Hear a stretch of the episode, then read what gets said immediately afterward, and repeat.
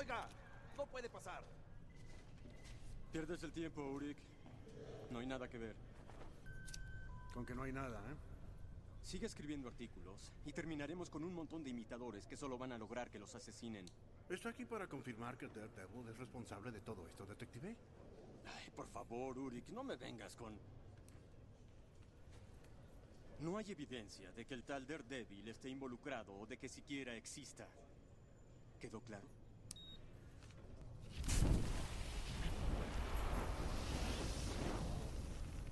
¿Entendido?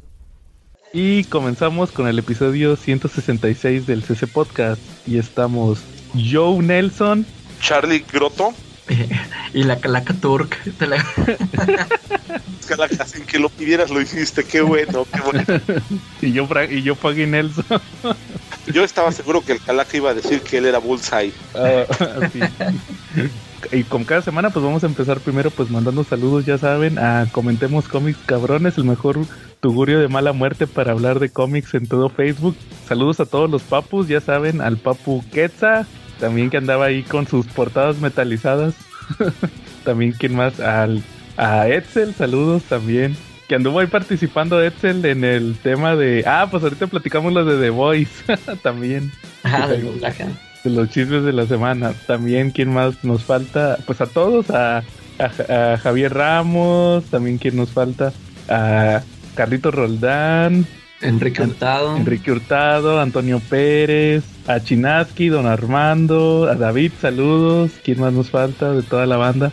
A este, a, a los de YouTube, a, a Leonardo Navarro, Jonathan Reséndiz, a Víctor Pérez Pérez, también saludos. Gabo, Gabo. Gabo también saludos, que ya andaba ahí haciéndole caras a, a Edsel por uno que puso a de... ¿Sí lo viste, Calaca? Ah, sí, man. también ahí. Y a todos los que usualmente ahí nos comentan también. Ah, Alberto Morales, que no se me olvide también. Y pues a toda la CC banda.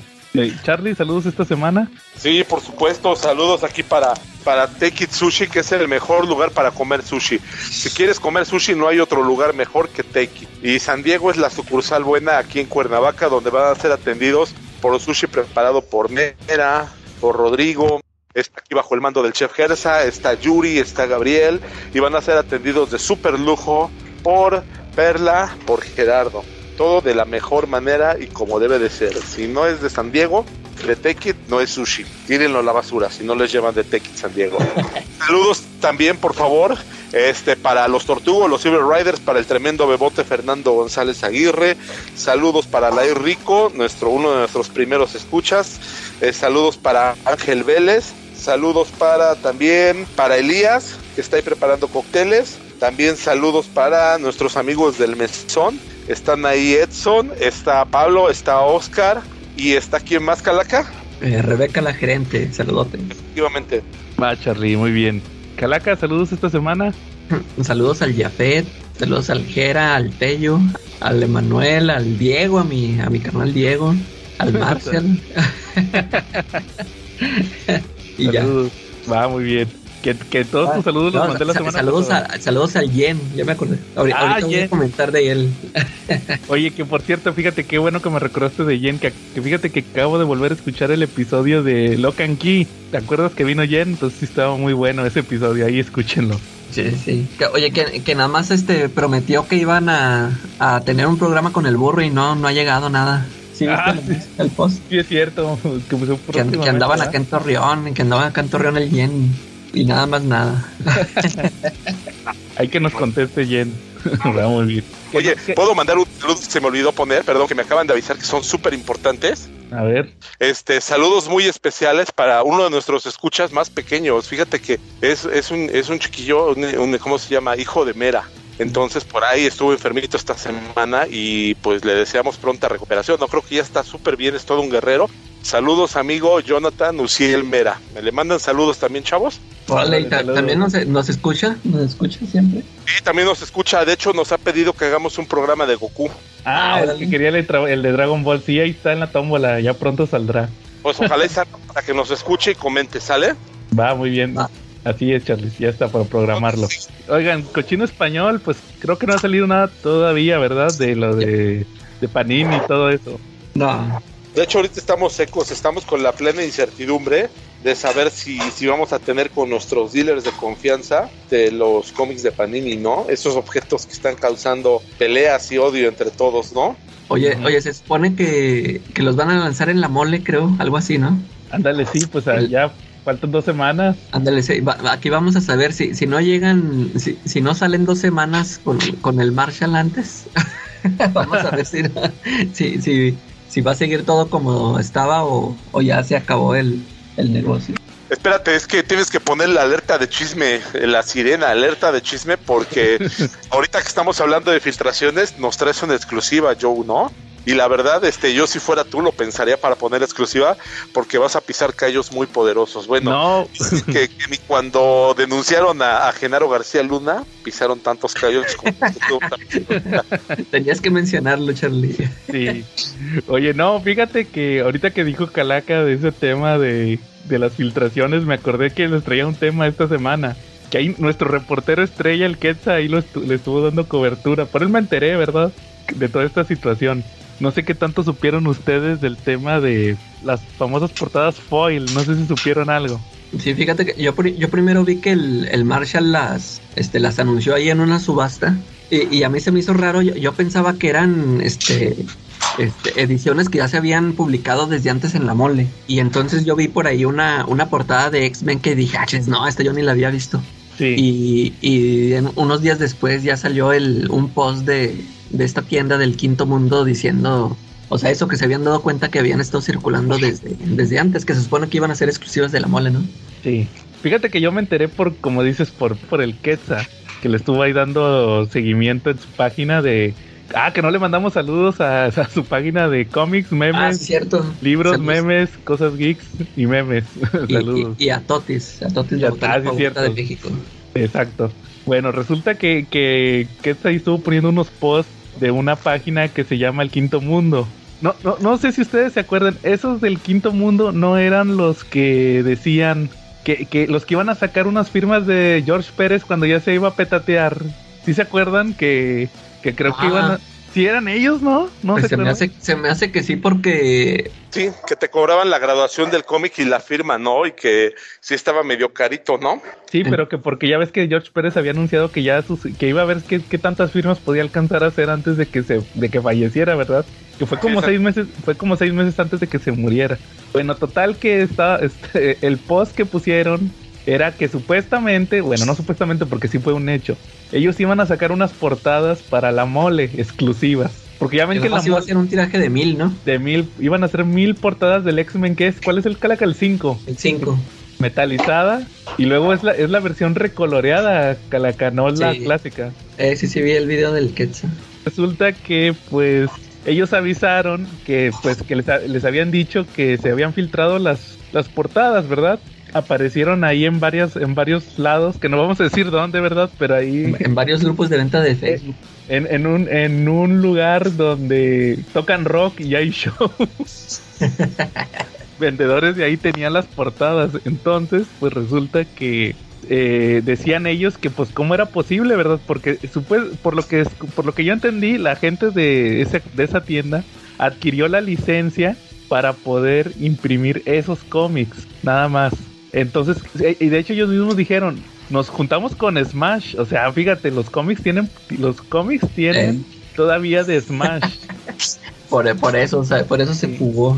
Entonces, pues resulta que supuestamente ellos iban a imprimir 1005 por 1005 cómics, porque de ahí eh, cinco eran de Televisa, o sea, de Smash, y mil de ellos para venderlas y que supuestamente pues se habían filtrado, o sea, la realidad es que imprimieron más y, Sí. todavía, pon- y todavía ponen en su post. Nos reunimos con la gente de Televisa, con fulanito de tal que es el encargado de, del equipo de Smash, pues para ver qué onda, ¿verdad? Y ellos nos entregaron las portadas selladas y todo, o sea, la- las las mil. Sí. Y, a- y entonces, pues no sabemos qué fue lo que, lo que pasó, pero ya pusimos una demanda penal también para, para el responsable. y pues queda bien claro que es la gente, o sea, ese es el meollo del asunto. Queda bien claro que es la imprenta.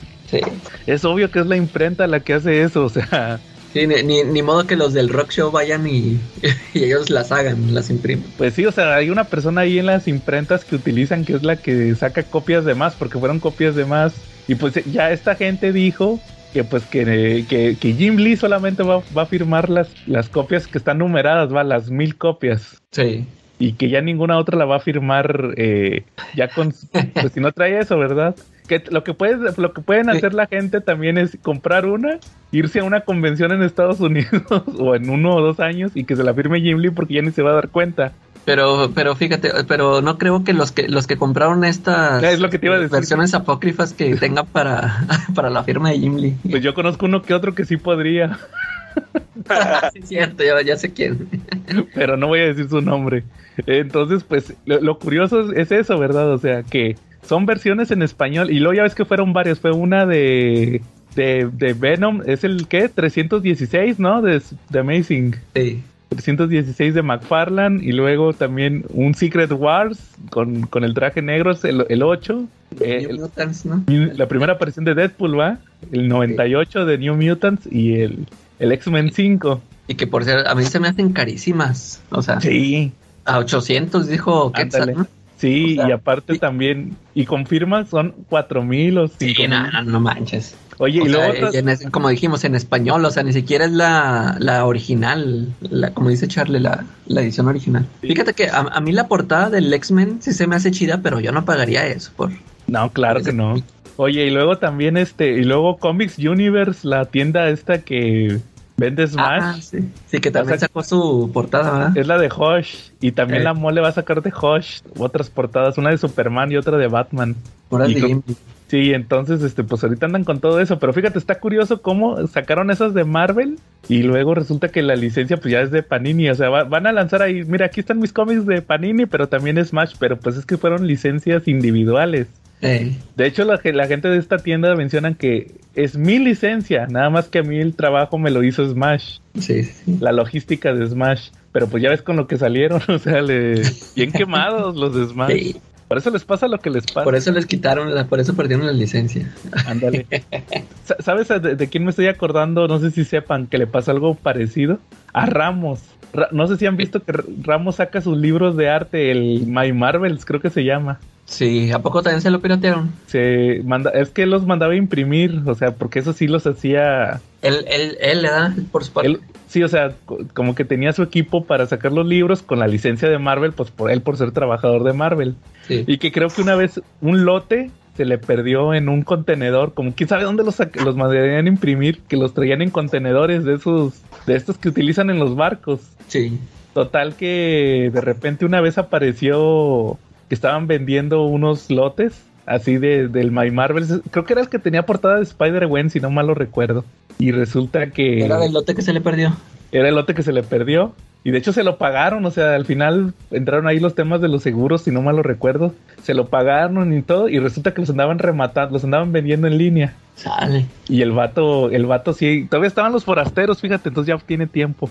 Mínimo eh. como 4 o 5 años. Que él, él, él avisó ahí que pues que era un lote que se le había perdido y que sí lo tenía, los tenía bien, no, no recuerdo si estaban numerados o, se, o, o, o no ten, o sea, les faltaba un sello a esos que se le perdieron, como que los, los mandaban a imprimir y luego les daban, los sellaban o algo así, porque son numerados, creo. Entonces dice, esos no tienen sello y, y el vato dijo que nunca iba a firmar uno de esos, que eh. ni se los llevaran, porque pues, sí. o sea, y el vato dijo, va, o sea, a mí me los pagaron. Recuperé el, el dinero por el tema del seguro o, o, la imprenta recuperó el dinero y eso ya no me acuerdo muy bien. Y luego dijo, lo, luego dijo que la persona que compró el lote pues lo compró técnicamente fue legal porque fue como fue un remate, va, o sea, porque ese lote se perdió, se se atrasó y al final pues haz de cuenta que lo vendieron así, lo remataron el lote y alguien lo compró y era el que los estaba vendiendo, pero que él no iba a firmar ninguno de esos. Y, y, tampoco sabes cuál firma tampoco Revelations, el de Camite. Ah, que tuvo una bronca también con él, ¿verdad? Con Beat, porque decían que era Beat y que no, que yo nunca voy a firmar uno, de, ni me los lleven, también dijo el sí, vato. Ese sí ya tiene tiempo, fíjate, entonces pues haz de cuenta que está curioso ese caso de las famosas portadas foil. Fíjate que, que voy a decir algo al, al respecto. Los no. Simpson lo predijeron primero. Hace años sacaron los cómics, en los cómics de los Simpson, sacaron una historia donde Jimbo eh, trabajaba en una imprenta de cómics, donde hacían cómics, y Jimbo muy mañosamente provocaba ¿cómo se llama? Errores en los cómics, en las páginas, en cosas así. Y, y luego esos cómics los sustraía de la imprenta y se los llevaba el cómic book al, al de los cómics para que él los vendiera más caros. como ves? Conseguían portadas especiales y portadas raras que ellos mismos se fabricaban con el mismo papel de la imprenta. ¿Qué te parece? Cualquier coincidencia con la realidad es mera fantasía. Órale, Ya, ¿Cómo ves? Pero los Simpsons lo predijeron nuevamente. órale, Charlie. Está Oye, bueno ent- eso. entonces así hay que llamar al culpable, Jimbo. el anónimo Jimbo. Sí, pero sí, pues por eso pasa lo que pasa, ¿verdad? O sea, ahí está bien claro que siempre ha sido, reitero, es tema de las de las imprentas. Sí. Que Sí, o sea, ni para qué le buscan más. Sí, ahí está bien claro, pero pues bueno, yo creo que va a ser un problema que nunca va a acabar. a- o por lo menos ahorita que, que Panini tome la licencia de Marvel y, y el que tome la licencia de DC, y es que es cierto lo de Smash, pues ahí va- van a tener que ver ese, ese detalle siempre, ¿verdad? Va muy bien. Este, ¿a- ¿algún tema que traigan esta semana? Sí, fíjate que nos enteramos esta semana con mucho, con mucho asco, la verdad, esa es la palabra. No, no hay otra palabra que defina lo que sentimos. Que pues, resulta que el Calacas se unió al club Sensibilidad y Sentimiento. Y dentro de ese club de sensibilidad y sentimiento le dijeron que fuera a ver la película de la ballena. Y después de verla, pues se tumbó a la pena y a la desgracia, a la desdicha. Y nos va a contar ahorita la reseña de la película porque pues, es lo que le están pidiendo dentro de su club nuevo. No, nos plantó, nos, nos plantó la semana pasada por irse a ver la ballena. y luego nos dijo que se conmovió. Sí, te digo yo, se- el, el troll más grande que teníamos en el podcast se unió al grupo Sensibilidad y Sentimiento. es que, es que, ¿qué quería Charlie? ¿Que, que entrara a ver la de Ant-Man? No, no, no, no. Iba a pagar. Es que pues, lo que no sabe la gente es que por eso no prendemos la cámara, porque el, el calaca está como, así, así daba las clases, ¿no? Algo así supe. El, el, el Sí, Brendan así, así mismo pasa en la película. De- Me identifiqué. porque da las- daba clases con la cámara apagada. No funciona, no funciona, siempre les decía. Órale. Entonces, Calaca, sí, fuiste a ver la de la ballena, ¿va? La de Brendan Fraser. Sí, está buena, pero no se, la- no se las quiero este, destripar, véanla. Este, y a- apoyemos el Oscar de, de Brendan Fraser. Sí, tú, a tu parecer, sí, sí merece ganar el Oscar. Él sí, este, por- no me acuerdo quién más está nominado, pero sí, Ajá. yo sí se lo daría a él. Pero, pero por ejemplo, no está nominada como mejor película, es lo que me, eso Ajá. sí me hace ruido. ¿Neta? Que sí, esa no la nominaron, pero y en cambio sí nominaron a porquerías como Avatar o Top Gun, que digo, ya, eso, eso que, eso no, no, no, eh, ni siquiera las he visto, pero estoy seguro que no están al nivel. Nah, ni, ni yo creo que valgan la pena. Oye, fíjate que te iba a preguntar, te iba a comentar. Supe, vi un video, yo ya me spoilé toda la película. La, la, la amiga o que es vecina de, de Brendan Fraser, la chinita. Pues, no, bueno, es su, es la que lo cuida, es Bueno, como su eh. Ella, es- ella es la que yo te decía que salió en la película de, del menú. No sé si te acuerdas que cuando les platiqué la del menú que les dije que había una... No, pues na- na- no, no platicaste nada, no quisiste platicar nada. que te- sí, te dije que había una que era la que recibía a los clientes. Que, que les Bueno, decía, ya, ni- ya ni me acuerdo. bueno, haz de cuenta que es una chinita, que luego te que te dije también que salía en una de Matt Damon, que se hacía chiquito Matt Damon. Ah, sí, cierto. Es ella, ella, ella es, es esa chinita. Y sabes también, es, la que no me acordaba es, ¿sabes en cuál también salió? En la, en la serie de Watchmen, ella era la, la madame, ¿cómo se llamaba? Ah, sí. Órale. Yo no la, yo no la reconocí en Watchmen. la Sí, neta. está pues, acá más seria. Sí, es que como que ahí no estaba tan fregada. ¿no? O sea, como que, como que ahí la maquillaron bien en Watchmen porque siempre hace de chinita así fregada. Eh, Entonces sí, este, sí me, me- me llamó la atención. eso. Oigan, yo sí leí unos cómics. Este, fíjate que me chuté el de. eh, ya vi el final de Human Target. ah, que, que- vengo a pelear, vengo a pelear contigo, Calaca, que no te gustó el final de Human Target. Ya lo releí todo. Sí. Y que sí se te hizo acá redondón acá. Sí. Es, que te digo a mí, a mí, o sea, pues todo el viaje se me hizo chido, pero ay, como que este pues eh, sí tuve problemas con que pues el, el asesino fue el más obvio, bueno, el que pues desde el principio ahí estaba. el que yo dije desde el principio. Eh, y, y luego que al final eso que te digo de que pues sí, o sea, sí me gustó que se muriera el Christopher Chan. Spoiler. porque sí, bueno, porque te digo, o sea, la neta sí estaba esperando yo que salieran con que iba a sobrevivir o algo. Ajá. Y, pero pues sí se me hizo chido que sí se murió y, pero te digo, o sea, como que me sacó de onda que este cuate, o sea, no le, o sea, se supone que él estaba buscando al, estuvo buscando asesino. al asesino para, pues, para vengarse o hacerle algo y no le hizo nada, ni, y, o sea, y, y hasta, el- hasta la incitó a matar al ex Luthor. Sí, Charlie, ¿te acuerdas cuando te, le- platicamos de que iba a salir el cómic de Human Target de Town King? Sí, exacto, y de hecho lo esperábamos con ansia. A mí me llamó muchísimo la atención porque tiene toda la temática, este, tiene mucho de la temática de Misión Imposible, pero de la serie de televisión, ¿no? Este, Ujú. con cosas, pues, con giros de tuerca, con tramas inteligentes y bien planteadas, ¿no? Sí, que te platicamos que a Human, Target, a Human Target lo envenenan y que fue uno de la Liga de la Justicia Internacional Ok, sí. y que, y que tenía que investigar este quién fue, ¿verdad? Entonces, pues te digo que ya acabó. Y pues toda la historia, los 12 números, pues sí fue la investigación de ver quién fue, ¿va? Fue viendo de uno por uno a cada uno de ellos. Y al final, pues resulta que sí se muere. Pero pues es una historia que, que, que no es canónica, igual que todas, ¿va? O sea, Sí, las de Por los Black Label. ¿no? los de Black Label, ¿va? Que, que- Oye, oye, yo, este, el, ¿sabes cuál no leí? El, sacaron un especial en- a la mitad. el de Tales of the Human Target. Eh, ese sí no lo leí, ese qué No, yo tal, sí. ¿qué tal estuvo? está divertido.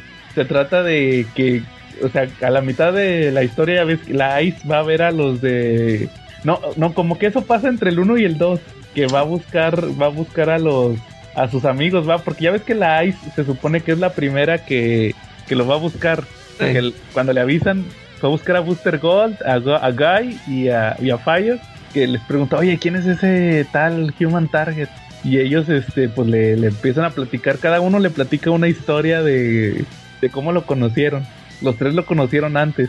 Entonces, es- de eso se trata la historia, ese, ese, ese número, el de Tales of the Human Target. Y ya al final como que dice, ah, ok, y ya se supone que ya sería el 2, cuando, cuando ya lo va y lo conoce. Pero fíjate que, que en mi opinión de la historia al final sí me gustó mucho, pero sa- ¿sabes cuál fue el número que no me gustó? El de Batman. se me hizo muy pendejo. ¿Cómo, hay, hay un número, Charlie, donde haz de cuenta que en el cómic dan por muerto a un miembro de la Liga de la Justicia, así por accidente, que se murió. Y no le dicen a nadie. Entonces el, el Human Target ya está todo, ¿cómo te diré? Todo paranoico. Ok. Está desayunando y de repente ve a un fulano en una en la barra.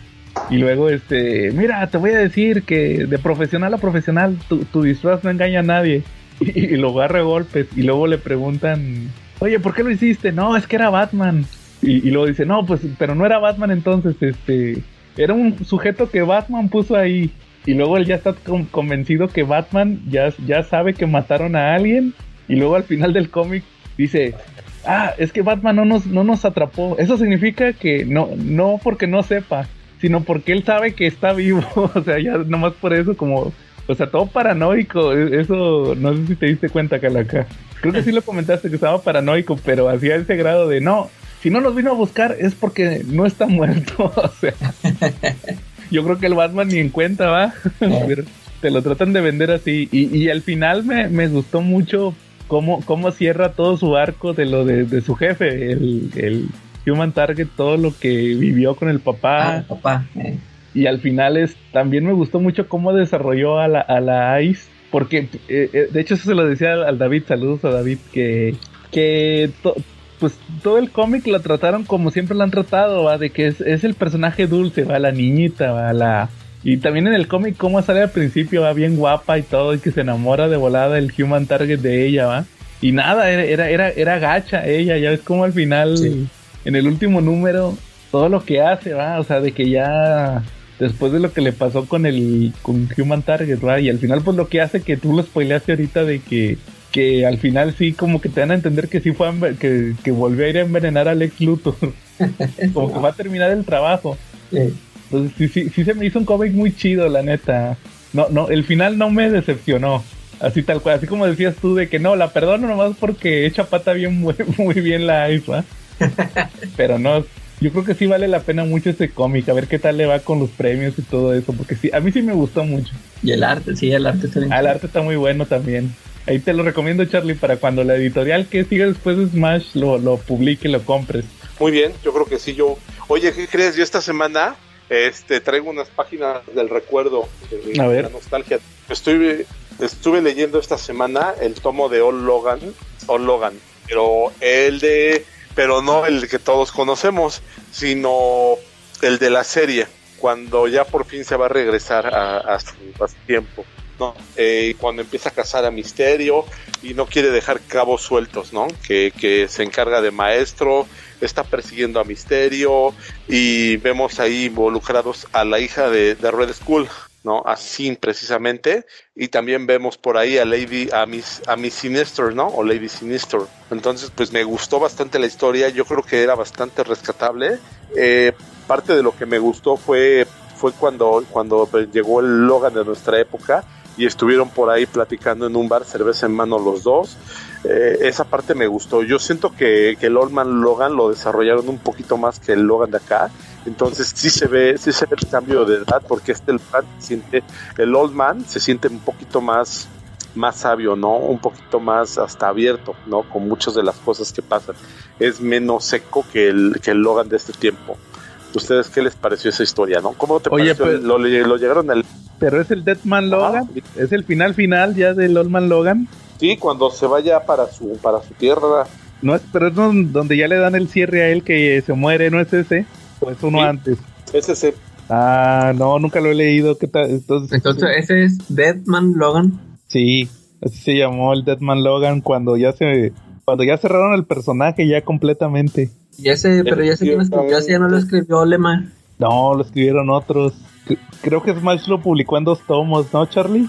Y de hecho lo llegó a publicar Smash también. Y, Y si lo- sí, por ahí lo tenía en el Marshall Fisher. Y un saludo para el grupo de Marshall Fisher para sus ventas, que es el mejor lugar para comprar cómics en español en México. No hay otro lugar mejor que con él. Órale, y entonces sí lo recomiendas. Sí, de hecho, Bueno, si quieres calaca algún tema. ¿Sabes, ¿Sabes cuál película ya vi? La A de ver. La de Shyamalan. Ah, ok, la de la de llaman a la puerta. Sí. Oye, Eh, Todavía no he escuchado el, el, el episodio en el que no estuve, no supe qué, cuál fue su opinión. no, pues de hecho ni mencioné, nomás mencioné que no me, no me convenció del todo. Ah, fíjate que a mí sí me gustó. Sí, pero pues, nomás te quería comentar antes de, antes de cualquier cosa. ¿Te acuerdas que te había dicho, el, el vato, el de Harry Potter, el pelirrojo, ya no hizo nada nunca? Y ahí sale, va. Eh, ahí está. Es que te- sí, te digo que está en la serie esta de Servan, la Sí. de Shyamalan. Y pues como que también ahí se lo jaló, dijo, no, vente pues. Y Órale. pues luego, luego se lo echan. ¿Y, y- qué te pareció? A ver, Es que a mí se me gustó, o sea, ya ves que la pasada fue la de Old y, y esa te digo que a mí esa es la que a mí no me convenció. ajá. Y, y esta, esta de- desde que empezó, o sea, sí, sí, sí, luego, luego me atrapó.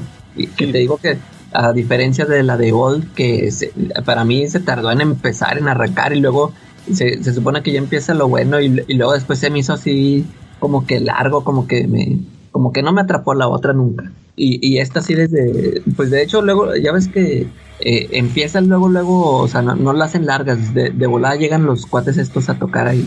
Y, y sí me gustó, o sea, eh, todo el, todo se me hizo el, el misterio ese tipo del que maneja Shyamalan.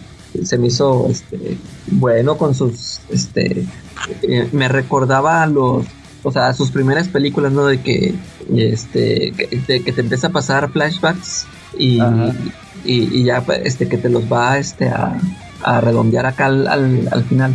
De, de hecho, yo- bueno, ya ves que al, al, al pelirrojo este que estaban mencionando, ya se lo habían topado, menciona, ¿no? Que se, ya se lo habían topado una vez. Y, y yo pensé que, que sí iban a, a decir que a to- como que conocían a todos los personajes, pero pues no, nada más fue con el, con el pelirrojo. este. Pero fíjate que a mí lo que no me convenció, que es lo que le comentaba al Quetza, es tiene como que como que tiene este giro, como que le falta este giro Shyamalan, ¿no? O Sí, o sí sea, lo- tuvo una. O sea, al final sí era cierto lo que, lo que decían estos cuates. Y pues sí, ah, sí faltó un, un giro, una revelación. Tipo, o sea, pues a los que nos tienen, nos tienen acostumbrados al Shyamalan, pero sí se me hizo, se me hizo buena, entretenida. Y, y lo más importante que vi en esta película es de que nos presentó una película con una pareja este, eh, de, de dos hombres Sí. sin la necesidad de que se estuvieran besuqueando cada, o sea, ni- ni- nunca se dieron un beso, ¿sí te fijaste? O sea, no Sí. es necesario, o sea, no- nos presentaron a los personajes, nos, no, o sea, nos quedó claro que eran pareja y, y no fue necesario que nos mostraran ahí su- sus afectos. o sea, sí, o sea, no, y, y- o sea, y tampoco lo sentí, ya ves que muchas veces nos quejamos de que, pero ¿para qué? O sea, ¿para qué lo hacen?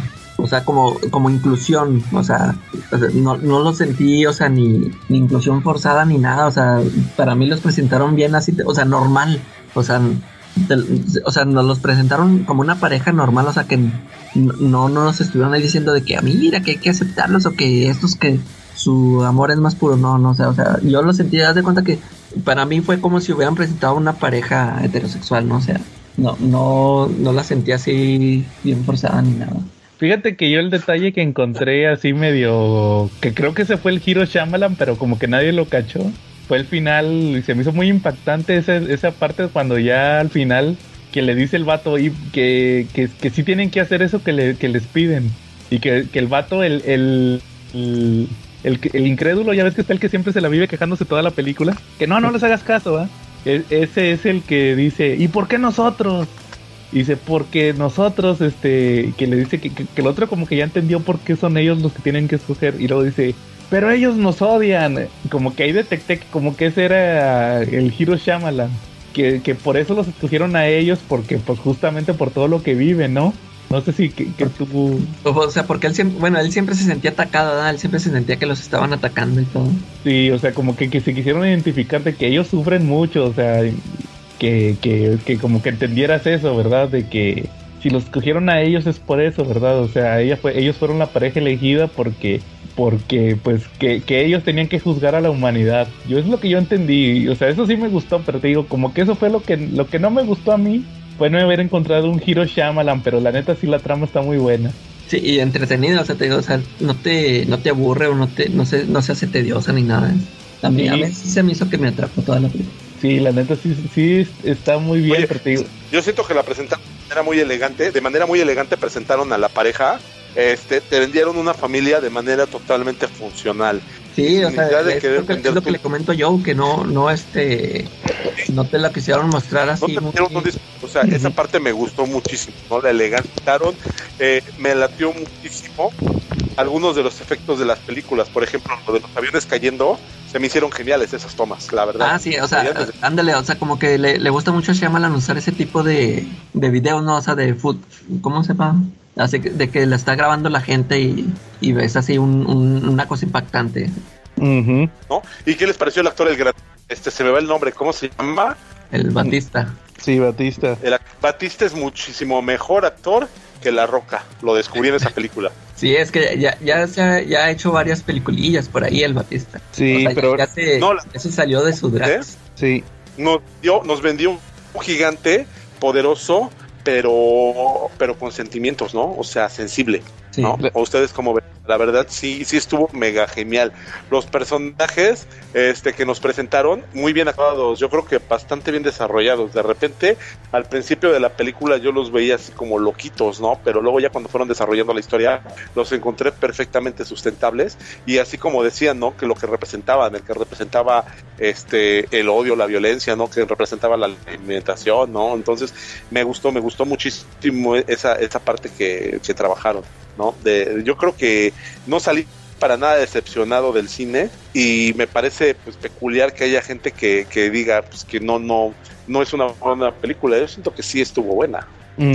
Sí, no, la neta, te digo, yo ese fue el detallito que le, que le encontré, lo del que no, no vi el Hiro Shyamalan, como que te acostumbras mucho a eso, sí. pero como película sí está muy padre. final, este, que al final pasara que no pasó que no era cierto o que al final pasara que sí estaba pasando qué es lo que te esperabas yo Pues no sé, no, no, pues es que al final como que la historia, pues lo, lo que te, lo que esperabas pasó todo, pero te digo, no sé, que a lo mejor dijeran algo ahí, no, no, la verdad no, no, o, o que la misma película te lo revelara así muy impactante, pero no, fuera, fuera de eso sí se me hizo una película entretenida.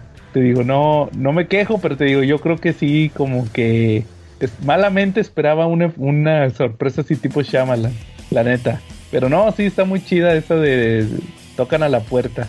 ¿Cómo Sí, ves, Cherry? este, Me gustó, me gustó, la verdad. Sí, la neta sí está muy bien. Va muy bien. O- o- oigan, fíjense que también me chuté otro cómic que les quería platicar. Uno que le interesaba aquí al Calaca, que me preguntó. Por fin, después de más de un año, salió el Swamp Thing Green Hell número 2. ¿A poco se tardó un año en salir? El- Sí, de hecho ahorita en febrero reimprimieron el número 1. Oye, ¿por qué? ¿Qué, qué bronca traían o qué? Pues no, yo creo que fue por el... Es que fíjate cómo estuvo. Es, ese cómic yo lo platiqué hace un año. Eh, Ah, pues Porque- por eso no me acordé, ¿verdad? Está- Te pregunté que si lo habías reseñado. Estaba saliendo el Swamp Thing, el, el de Swamp Thing. ¿Te acuerdas que también ese lo platiqué aquí? El que les dije que era un Swamp Thing hindú. Eh, E- ese iban a ser 10 números. Se iba a acabar por ahí de enero, creo, del año pasado. Y luego iba a salir esta miniserie de Green Hell, que iban a, que iban a ser 3 números, nada más. En formato así como álbum, así cuadradito, grandote. Y luego nomás salió uno. Y luego empezaron a salir este. Y luego avisaron que el Green, que el, el otro Something iba, iba, este. Lo iban iba a. Sí, lo iban a alargar a, a seis, seis números más, al, final- al final fueron 16. Y, sí lo. Y dije, no, pues, pues yo creo que lo van a campechanear para que salga ahí este de Green Hell. Y nunca salió. y yo me quedé. ¿Y el Something Green Hell cuándo va a salir? Y luego por ahí de noviembre, o creo que sí, noviembre o diciembre, que salieron las solicitations, anunciaron este, no, que el, el Green Hell van a publicar este otra vez el número uno en así en, eh, en segunda impresión. De hecho, le cambié, la, la portada era roja, la cambiaron por una azul. Y ahora sí ya va a salir la continuación. Y pues sí salió la el número 2. Y haz cuenta que esa calaca se trata de que es un mundo posapocalíptico, así de como tipo, o sea, ya Mad Max, ya pasó todo. Co- co- co- como hubiera sido ese el de llaman a, a la puerta. eh, Ya nomás quedan así gente que está así sobreviviendo a ver qué encuentra, va, porque ya está todo fregado. Y resulta que se ponen de acuerdo el lo, lo verde, que es lo de Swamp Thing, lo, lo rojo, que es lo de los animales, que es como que eh, a- ahorita actualmente le da los poderes a Animal Man, y, y lo podrido, que es lo que le da poderes a, a Arkane, el villano de Swamp Thing. Ay, pues el cómic es de Jeff Lemire sí. que ya ves que él escribió Olman Logan, ahorita lo platicaste cuando, cuando Charlie mencionó Olman Logan. Y que también no sé si te acuerdas que él, ah, pues tú me has comentado que él tuvo un ron en Animal Man. Eh, sí, no, no, mayo. Entonces, este, y resulta que lo dibuja pues Doc Mantle, ¿va? Entonces yo creo que fue por eso que se tardó por Doc eh, To- Total que ahí lo que pasa es que te digo que en el número uno de repente se aparece un Swamp Thing así como demoníaco y empieza a matar un chorro de gente. Y, y ya se cuenta que ah, el protagonista es un papá que tiene una niñita. Entonces la- le dice a la niñita, haz de cuenta que los atacaron unos los, los clásicos piratas que van a atacar de, a ver, nos van a pagar cuota y todo eso, ¿va? Y resulta que que ya le dice como que se como que se van a levantar en, arm- en armas contra los piratas y le dice si me llega a pasar algo ya sabes lo que tienes que hacer y dice sí voy a ir a, a no sé dónde y total que cuando ya van a ir a atacar los piratas ya los había atacado un swamping así como que demoníaco y el swamping demoníaco pues ya llega al pueblo y empieza a matar a toda la gente y la niñita la hija del vato este que les digo pues agarra una lancha porque están así como en una playa, agarra una lancha y se va a un, faro. Y resulta que en el faro está John el John Constantine viejito. Y pues ahí ya lo le dice, ah, que, que ya le, explican como que qué está pasando y, y él invoca a. Y así se acababa el número uno, que, que este, que invocaba a. Total que ahorita en el número 2 pues ya pasa que, que te explican como que todo lo que pasó, que sí, que sí hubo como una guerra nuclear o algo así, se acabó la humanidad. Y, y Swamp Thing se llevó como que el, alma de, de la esposa y de la hija y estaba como aislado, o sea, ellos estaban como que fuera de, como que fuera del, del mundo. Él ya no intervenía ni nada. Total que, Swamp, que Constantine lo, lo invocó de vuelta. Dice, no, échanos la mano, ¿ah? Entonces, pues llega el Swamp Thing, se madrea al, al- como que se empieza a madrear al, al- este, al Swamp malo, al demoníaco. Y, salen los espíritus estos de verdes y le dicen, ah, que eh, Holland, a ti ya te habíamos, este, contigo un pacto de que a ti te íbamos a dejar en paz con las almas de tu esposa y de tu hija y no te metieras. Y total que como que le quitan todos los poderes y ya nomás como, como que ya es su última vida de, de esa. Y total que mata al, al Swamp Thing demoníaco y mandan más. Y ahí, y ahí, ahí se queda que, que va a defender el pueblo contra todos los Swamp Things demoníacos. Y total que, que al mismo tiempo el John Constantine se va a, a- va- fíjate, por eso me llamó la atención que era Lemayer, porque va a, va a buscar a, a- a la esposa de Animal Man y a la hija. La hija es la nueva Animal Man. Eh, Ahí, ahí se queda el, el cómic este de... El número 2 va de Green Hell y supuestamente ahora sí ya va a salir el número 3. A ver si sale, va, no vayan a, a- a- otro año. otro año. sí se quedó muy interesante. La neta sí me gustó mucho e- ese cómic. A, a ver qué tal termina, porque ya el que sigue es el final. Y pues es de Black Label, va así como el Batman Dam y el Harleen y el Superman Year One, así grandote. Grande, sí. Entonces, este, a ver, a ver qué tal acaba. ¿Cómo ven? Órale. Entonces, eh, ¿algún otro tema, Calaca? O, o- mí- fíjate, mira, Charlie se salió un momento. No sé si traigas algún otro cómic o, o cómo ves de los cómics crudos. ¿No, no me habías comentado que ibas a mencionar algo? Ah, no, sí, pero. No, sí, ya, ya, ya me acordé. Se me hace que de, de los, de los cómics, a ver, a ver si hacemos otro programa, porque sí quiero comentar de dos. Traía dos cómics, pero para no, para extenderme ya en ese, en ese tema. Ok. ¿Sabes, sabes qué, sabes qué te iba a comentar? Este, Ah. el otro día, eh, sal- saludos a Enrique Hurtado, él puso un post de que había visto, este, estaba viendo que la película esta de Hereditary Ajá. y que dijo que él no le, que no le gustó, que se le, que se- le dio hueva y todo eso, o sea, que se le hizo aburrida. Y este, y pues, y yo y entre otros, otros que le comentaron ahí, pues le dijimos de que no, pues que sí está buena la película. Y, y quería comentar, este, me puse a, a escuchar este episodios de la cápsula muda que tenía yo ahí atrasados. Este, y he sacado, bueno, haz de cuenta que eh, de, de las reseñas que dieron, ahí unas, me- unas películas me llamaron la atención. Ok. Y, y otras, este, unas que mencionaron, es que escuché uno que, uh, fíjate, uno que fue de fin de año, creo, que como que estuvieron este, repasando lo mejor y lo peor de todas las películas que mencionaron en el año. Ajá. Y, y, este, mencionaron ahí, ahí unas películas que dije, no, pues a ver, las voy a checar a ver qué tal. Que unas son, este, fíjate, son una, es una serie que está en Netflix, que es- no sé, no sé si tú la has visto o escuchado, que se llama Fear, Fear Street, que son, son tres películas. Ah, las películas de Fear Street. Yo empecé a ver la primera y no me gustó. Ah, eso, eso te iba a comentar que yo también dije, bueno, pues ahí están en Netflix, las voy a ver, ah, pues ahí las puedo ver. este. Y no, o sea, a mí también, fíjate, es que vi dos, dos que recomendaron, a ver si no las confundo. Esta de Fear Street es la de la, esta, esta es la que empieza en un, que está en una chavita en un mall, ¿no? Sí, esa es esa, sí. Esa, sí, sí, este, eh, sí que, y luego llega un tipo, hasta me, me recordó mucho a Scream, ¿no? Que, que por cierto, o sea, igualito, creo que la chavita esta que mata también es como que, así como en Scream fue Drew Barrymore, aquí también creo que es, es hija de un famoso, no sé, Es la hija de Ethan Hawke. ándale, sí, y, y dije, nah, o sea, nomás salió ahí y la mataron ya de volada. Oye, es la hija de, es la hija de Ethan Hawke y de Uma y de Thurman. esta y Uma Thurman ah, eh, Simón. y sí este y pues total que la mata y resulta ser su no sé si era su amigo su novio que también trabajaba ahí en el mall pero pues luego llega un policía y lo mata y luego ya en los créditos como que te están explicando que es una serie de eventos de que como que una fuerza se posesiona de chavos no algo así que matan algo algo así entendí en los créditos y, y luego ya, pues, este, este, empieza con otro grupo de chavos y ya, o sea, no, me, me dio flojera y no, ya, la quité. Yo también, yo, yo ni la terminé de ver, la quité. Dije, no, y luego van a hacer tres películas y están cada una ambientada en diferente época, algo así. Y, y ya, pues, no la aguanté. Y luego me puse a ver otra que también la mencionaron, que también es de Netflix, que se llama eh, Alguien está dentro de la casa, algo así, o Alguien está en tu casa. Y, y haz de cuenta que em- esta también empieza en que es, un, pues están en- como en una fraternidad, unos estudiantes, eh, están como que los de, los estos, los deportistas, ¿no? Los, los del, del equipo de fútbol americano, que pues, son muy populares y todo. Y total que está uno en la, en su casa y eh, con un cuate y no, pues ya, ya me voy a dormir porque mañana tengo práctica y no sé qué.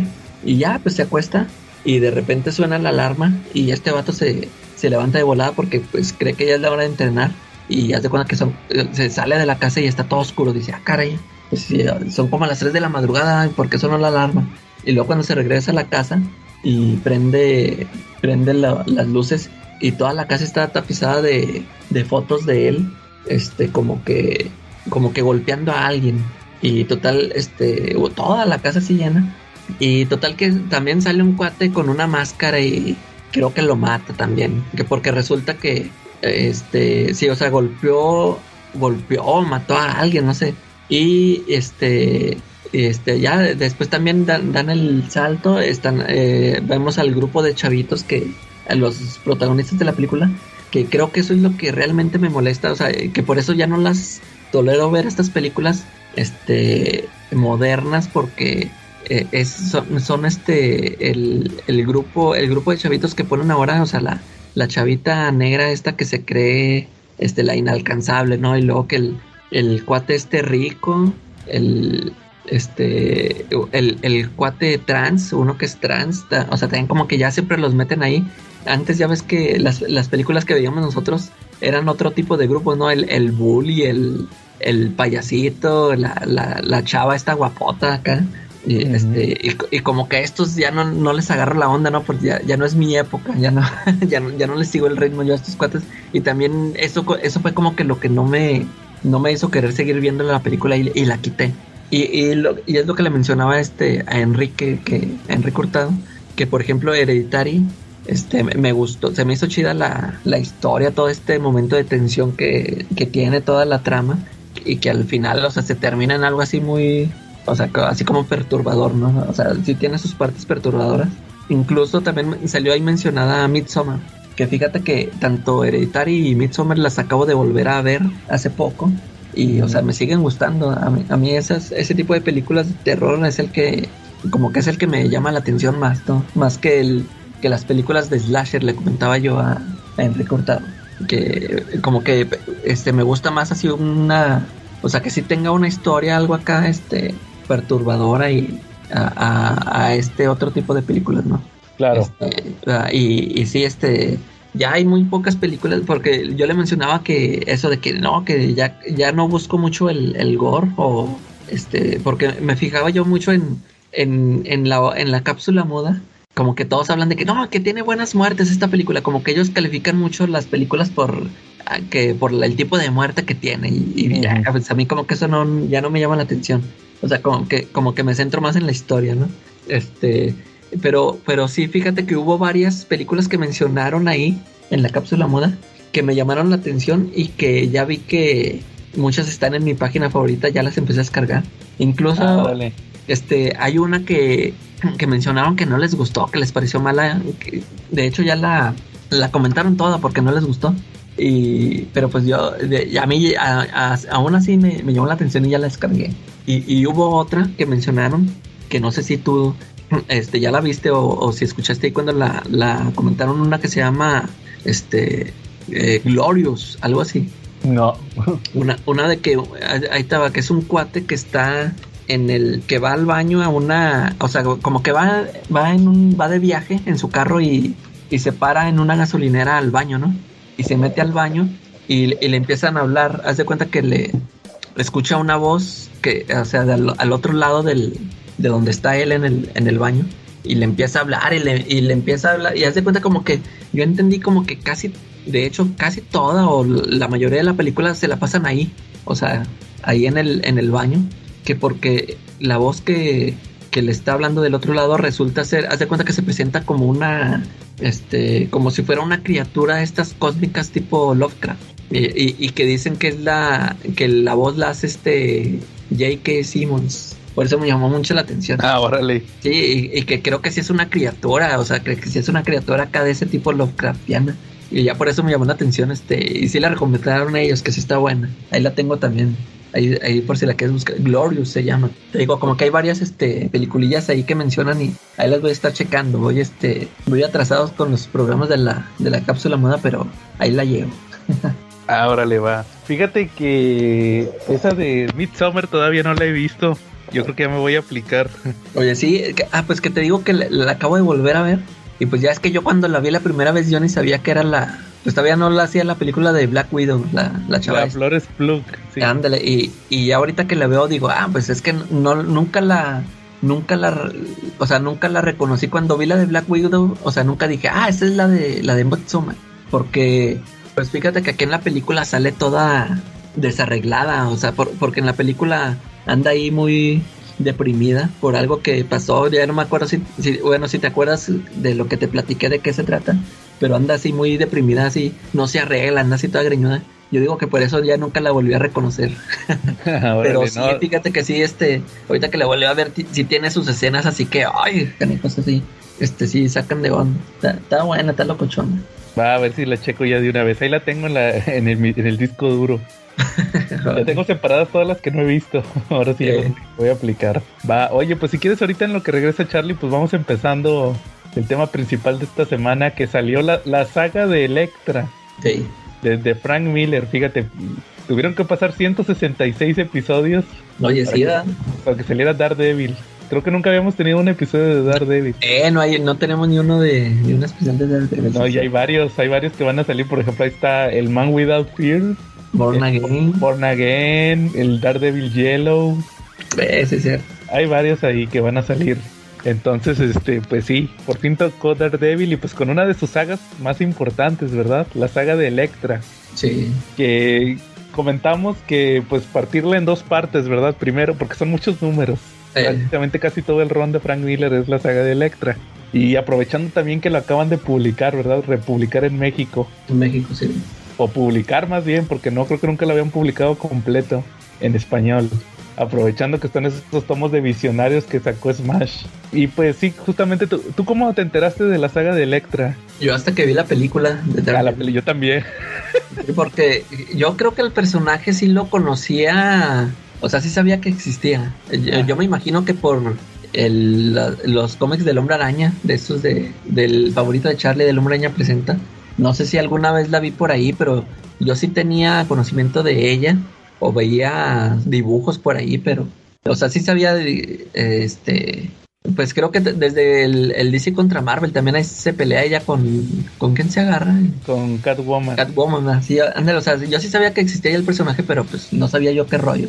Y hasta que vi la película de Daredevil, que en sí, o sea, yo sí me acuerdo que a mí la película sí me gustó. Y, antes de, pues yo no había leído lo de Miller. Y, y hasta cuando compré el DVD, que vienen unos documentales, no sé si los has visto, donde entrevistan a pues a todos los a los creadores que han pasado por el título de Daredevil y cuando sale lo de Frank Miller, este ahí me fijo que es eh, que es en lo que se basó la película, pues que se supone que se basó, ¿no? Y, y yo me acuerdo mucho que pasan ahí en el documental ponen muchas viñetas de, de los cómics de Frank Miller y por ejemplo, yo me acuerdo que vimos, venía la escena esa de pues cuando la mata. Que, me acuerdo que en la, en la película sí le dice eso el Bullseye de que yo soy magia. Si te acuerdas que cuando se están peleando que le dice, no, que tú eres buena muchachita, pero yo soy mágico, ¿verdad? Que es cuando le avienta la carta. Le avienta la carta, eh. Y me acuerdo mucho, yo dije, órale, pues como que sí lo así de que, respetaron acá en la película, ¿verdad? Y ya con eso, este, ya me quise, o sea, me hice lo posible por conseguirlo. Fue cuando lo, se lo, se lo encargué al Claudio de, de, de Etcétera Comics. Ah, órale. Fíjate que yo también me enteré de Electra por, por la película de Daredevil. Y, y la saga de Electra la leí, pero hasta que salió en el omnibus de sagas. Ah, oye, eh, ¿hay cuántos, cuáles números vienen? Nada más, Nada más 79, 80 y 81. Ah, ya, sí, los, ya los últimos. es más, de hecho, no es la saga de Electra, es la muerte de Electra. La muerte.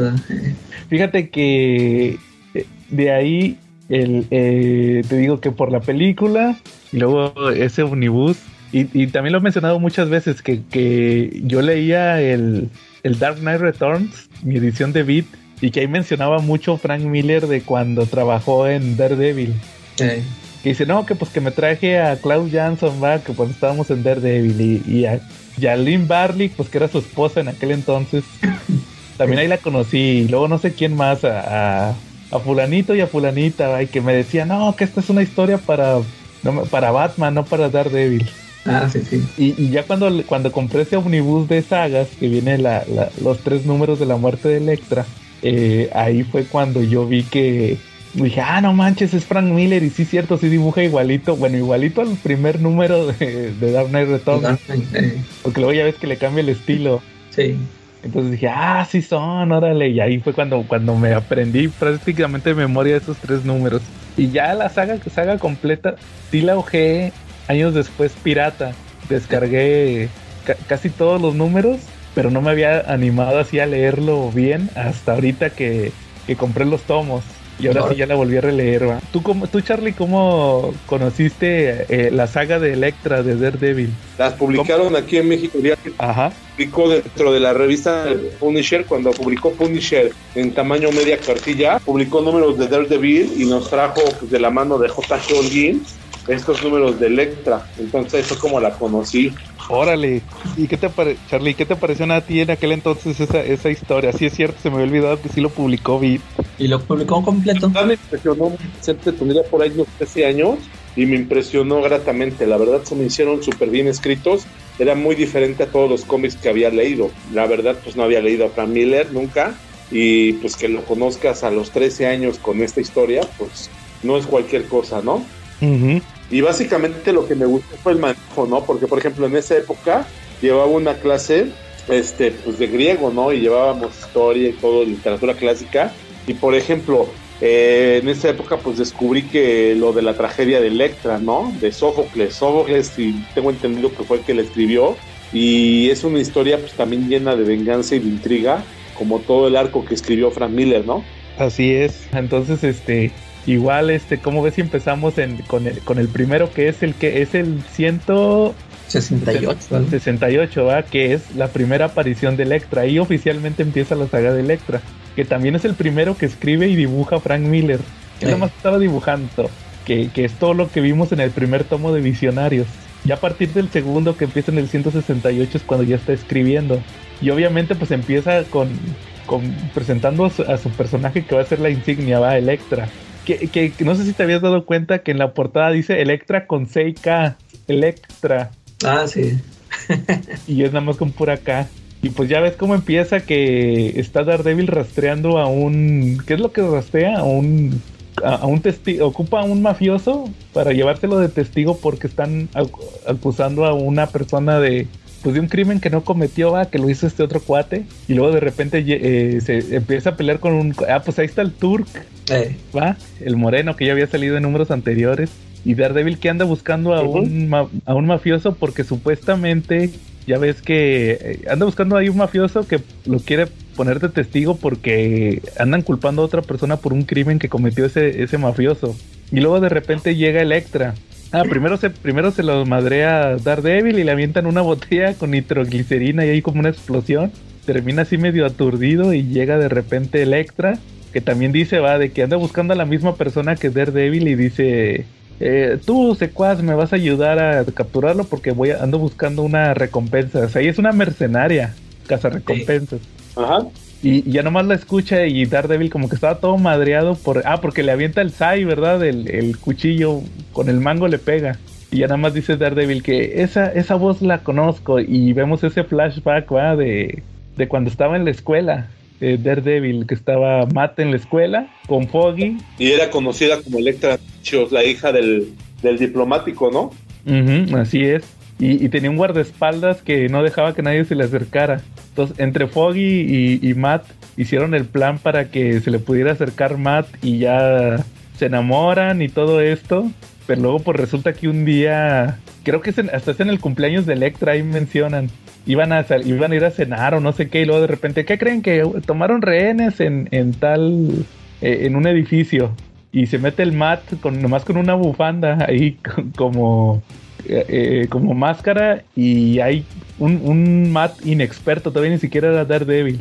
Y resulta que se mete y pues ya ven cómo salva a Electra y, hacen un plan ahí de pelear juntos. Que le, que, le decía aceite de oliva. ¡Ey, aceite de oliva! Y también es una referencia a Popeye, ya que la novia de Popeye es precisamente la señorita Olive Oil. Ándale.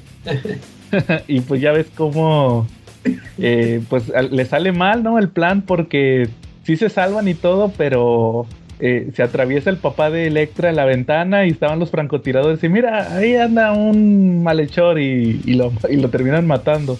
Y ahí en esa primera aparición se va esta Electra que le dice que pues que ya no quiere estar en Estados Unidos porque ya no cree en el mundo y pues res- regresó como asesina ninja, va, o sea, y, y ya vemos cómo Electra le toca pelear contra los secuaces de este cuate que andaban buscando, al final Daredevil interviene y, y le vuelve a decir lo, de hecho así se da cuenta Electra que Daredevil es Matt porque le vuelve a decir lo mismo de aceite de oliva, era como que una frase que él usaba para que ella tirara una patada. Y ya nada más este, pues se va el Daredevil, va con el testigo, se lo lleva.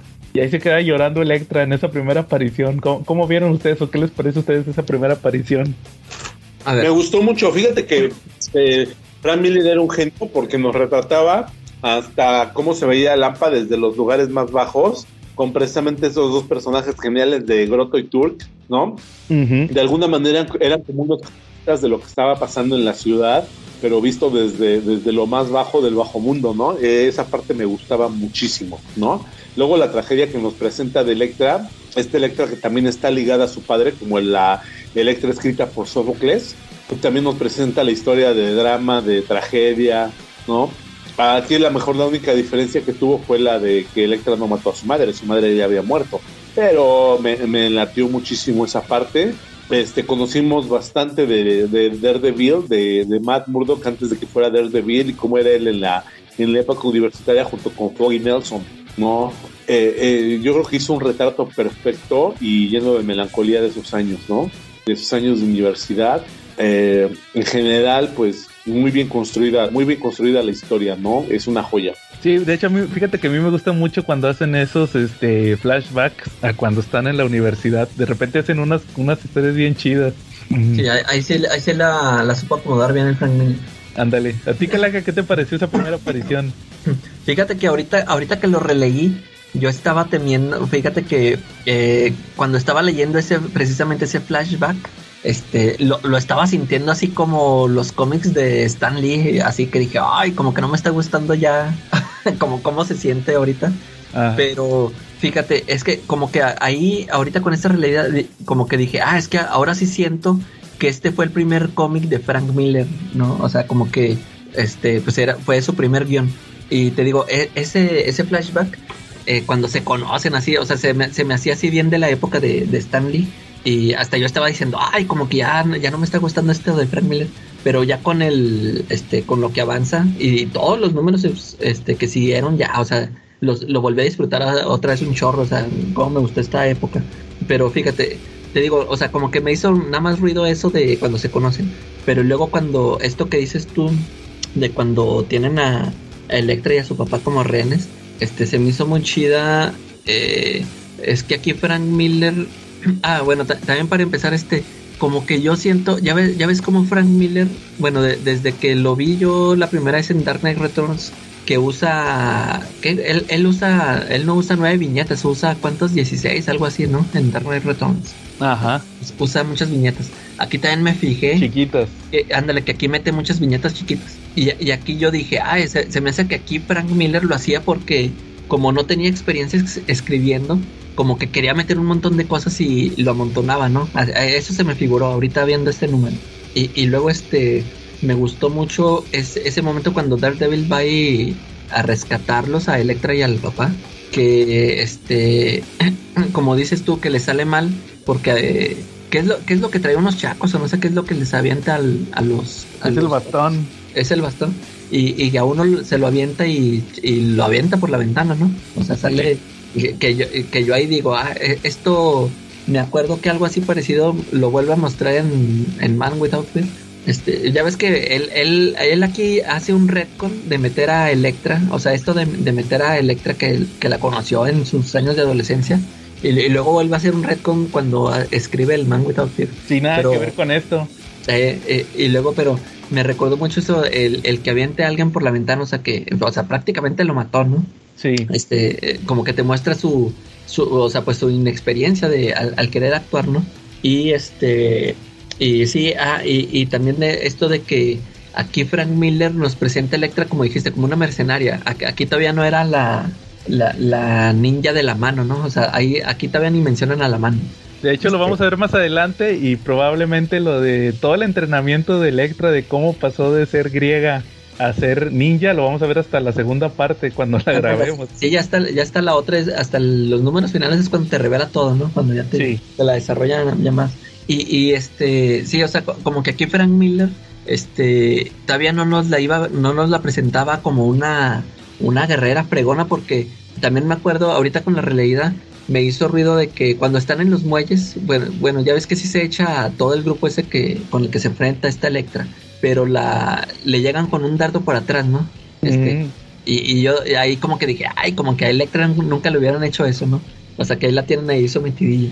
Y ya, pues el Daredevil le ayuda, y pero pues se van en caminos separados porque se- el Daredevil, o sea, como que sí le da a entender a Electra de que pues es que tú sí eres, eres una asesina, o sea, ya, ya vio él, él que, que ella mata sin piedad, Mm. y como que por eso se va, ¿no? Y, Sí. y ya y nos lo deja ahí Frank Miller, ¿no? O sea, la presentó y creo que después de ahí siguen números y no vuelve a aparecer hasta dentro de varios números más. Sí ¿no? sale, Sa- salen cuatro números después de esto. De, es- esto nos los vamos a brincar rápido. Eh. Es, es uno donde sale Bulsa. Es que todo, de hecho, Ah, sí, todo lo demás es de bolsa, y creo. ¿no? pero todo sí tiene que ver con, con el. Fíjate, eso sí me gustó, que todos estos números al final sí tienen pequeños elementos que van a dar al, al clímax de la historia. Eh, Como por ejemplo que luego hay uno donde Bullseye regresa y que resulta que es cuando te dicen que tiene un tumor cerebral. sí. Ya está viendo puros Daredevil, hace una matanza bien fea en un cine. Y de hecho el, el de la policía le dice al, a, a Daredevil, por tu, sí, ¿para qué lo salvaste? Y dice, no, pero es que dice, nosotros, a mí no me corresponde juzgar. Yo nada más trato de ayudar, pero yo no los puedo matar. Y ahí le dice que, y ya le llega el, el doctor dice, la operación fue todo un éxito. Y luego ya dice el policía, pues de ahora en adelante cualquier persona que mate va a ser tu culpa. Muy al estilo de Batman de Frank Eh, sí, Miller. sí. Y, y- Eh, y oye, sí, de, de hecho como que sí sentí que muchas cosas que, que vi aquí, o sea, la- las vuelve a retomar para el, el Dark Knight Returns. O sea, eso que te digo de usar muchas viñetas chiquitas. sí. O el esto que dices de Bullseye matando en el cine. Ya ves que también en Dark Knight Returns hay un cuate que también causa Ah, sí. matanza en el cine. Ándale. Y, y aquí también hay este estas escenas de las de los noticieros, ¿no? Las pantallitas de los noticieros. Eso sí. También Oye, entonces ahí sí nos quedó claro que fue primero Frank Miller porque este cómic es de 1980. Eh, ándale. Sí le ganó a Robocop. Y luego, más adelante también cuando al Bullseye que también lo, lo van a entrevistar. también sí me hizo bien de. Gotham, ¿no? Ahorita lo platico eso. Yo creo que Frank Miller tiene algo muy espectacular, ¿no? Él, él, algo muy especial, él más bien dicho, él sabe de escenas tan, tan comunes, de, cotidianas de la vida de muchos, puede hacer algo espectacular. Por ejemplo, nunca, yo nunca me había percatado hasta leer esos cómics que Daredevil nunca se metía al metro de la ciudad de Nueva York. Y precisamente la pelea contra Bullseye eh, la tiene en el metro, ¿no? Y nos explica Frank Miller por qué Daredevil no entra- nunca entra al metro y qué es lo que siente cuando entra a la estación del metro, ¿no? Sí. Y lo pone y es de manera espectacular ese combate, ¿no? Lleno de ruidos, este, nos hace sentir el estrés que tiene Daredevil por estar ahí, ¿no? Eso, eso me gustó muchísimo. Pero también aparte de eso, pues yo te quiero pedir un favor enorme, yo ojalá se pueda. Fíjate que, que Grotto y tú evolucionaron y saltaron de las páginas de Daredevil y de la creación de Frank Miller y de repente los vimos hasta en Star Wars. Igual y algunos de nuestros escuchas no, no se saben la historia del Grotto y Turk de Star Wars. Tú sí te la sabes súper bien, no sé si te acuerdes y nos las quieras compartir. No es la de Taki Bing. Los, este, exactamente, los Stormtroopers, esa que platicas que es una delicia oír. Sí, pero nunca he leído ese cómic. Nomás que creo que nos Stormtroopers que son como Grotto y Torque y que han estado en todos los acontecimientos y en todas las batallas principales de Star Wars y de alguna manera siempre se salvan, ¿no? Que ese cómic lo hizo. ¿Cómo se llama el que hizo lo de Taki Bing? Este. Mar- Lucas Marangón, algo así se llama, ¿no? Sí, sí, sí, creo que sí fue él, ¿no? No, yo nunca lo he leído, pero sé que. Sé que están muy divertidos esos cómics. De hecho, creo que los publica y la- lo, todavía tiene copias la editorial censuradora. Pues si se les acuérdense que, que pues finalmente es el producto. Piensen en el producto que compran, no piensen en el community manager, guacala. Ándale, sí. No, la neta sí, ya tengo pensado checarlos esos de Taki Bing, luego les digo. Oye, oye Charlie, y pues luego sigue, como les- después de que regresa, les digo, este Bullseye y que luego tenemos tres números de, de Kingpin, Calaca, que es cuando regresa Kingpin también. Más, o más bien cuando se integra Kingpin a Es Daredevil, mete a Frank Miller también como el villano principal. que estaba en Japón. Bien, bien Frank Miller. estaba en Japón, ya se había retirado de ser villano de Spider-Man por esta, por la esposa, la Vanessa. Eh, Y pues resulta que, que sí se va a... Como que le van a pagar por ser informante y luego la, la esposa se va a Estados Unidos a contratar a Nelson y Murdoch para que lo protejan legalmente, va, porque como que sabe que va a haber atentados contra Wilson Fisk y luego secuestran a la esposa y regresa regresa Kingpin y empieza como que hay unos jefes de la mafia que que lo quieren destruir, va, de que, a ver, danos todos los documentos que le ibas a entregar al FBI y te regresamos a la esposa. Y luego resulta que ahí interviene Bullseye, también ahí andaba y Daredevil. A- al final resulta que Kingpin sí la salva, pero luego le avientan un misil y se pierde la. Él la da por muerta. Y ahí nos dan en un epílogo que nos andaba de vagabunda, como que perdió la memoria. eh, Y eso lo vamos eso lo vamos a ver hasta más adelante. Y resulta que, que al final todo, todo lo planeó el que era el segundo al mando de, de Kingpin para que regresara, ¿va? Como que se dio cuenta de que, jefe, esa mujer eh, lo hizo, hizo que usted eh, se volviera débil, ¿va? Y entonces, este, y luego después de eso tenemos otro número rápido de, de Gladiador, este villano que era de Daredevil, que lo andan acusando de, de, de unos crímenes que él no cometió, fue otro que se parecía mucho, era otro pelón, igual que él. Casi, y, y ahora sí regresamos, ahora sí, hasta el 174, la siguiente parte de la saga de Electra, que es cuando ya entra a la mano Calaca. Ahí, ahí es cuando ya la menciona, ¿no? Que- Sí, bueno, que- o sea que se los encuentra y ya mencionan por ahí en un en una en un cuadro de texto que dice que e- ellos fueron la- los que la entrenaron. Sí, resulta que está Electra en, en Francia y se le vuelve a pelar otro objetivo, va, otra, otra recompensa y dice, ah, por, por cómo lo mataron, fue la mano y lo sigue y, son unos ninjas así como que muy novatos de la mano y escucha que les están diciendo que, que los van a mandar a Estados Unidos a matar a Matt Murdock y ya se regresa Electra a Estados Unidos y en ese número lo que vemos es que Daredevil, o sea, Matt, perdón, que Matt está defendiendo todavía a Gladiador por esto que pasó, pero al mismo tiempo lo mandan a atacar la mano, entonces como que va con Electra a combatirlos. E- e- eso me gustó mucho porque me recordó a cómo lo pusieron en la serie de Daredevil, en la de Netflix, Sí. que van los dos a combatir y luego a, a, a Matt le toca, le hace, hace cuenta, se madrean a los ninjas. Ahí, ahí madrean ninjas y, y pierde el, este, como que va a perder el juicio por, por no estar, este, Matt. Total que ya la mano dice, no, ¿saben qué? Este, vamos a mandar a, a un otro, a otro de, al más poderoso, uno que se llama, ¿cómo? Ki- Kirigi, Ki- Kirigi.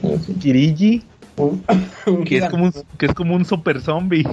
Un- co- como los Talons, ¿se acuerdan de los Talons? Los de la corte de los búhos. Sí, sí. Algo así se me figuró.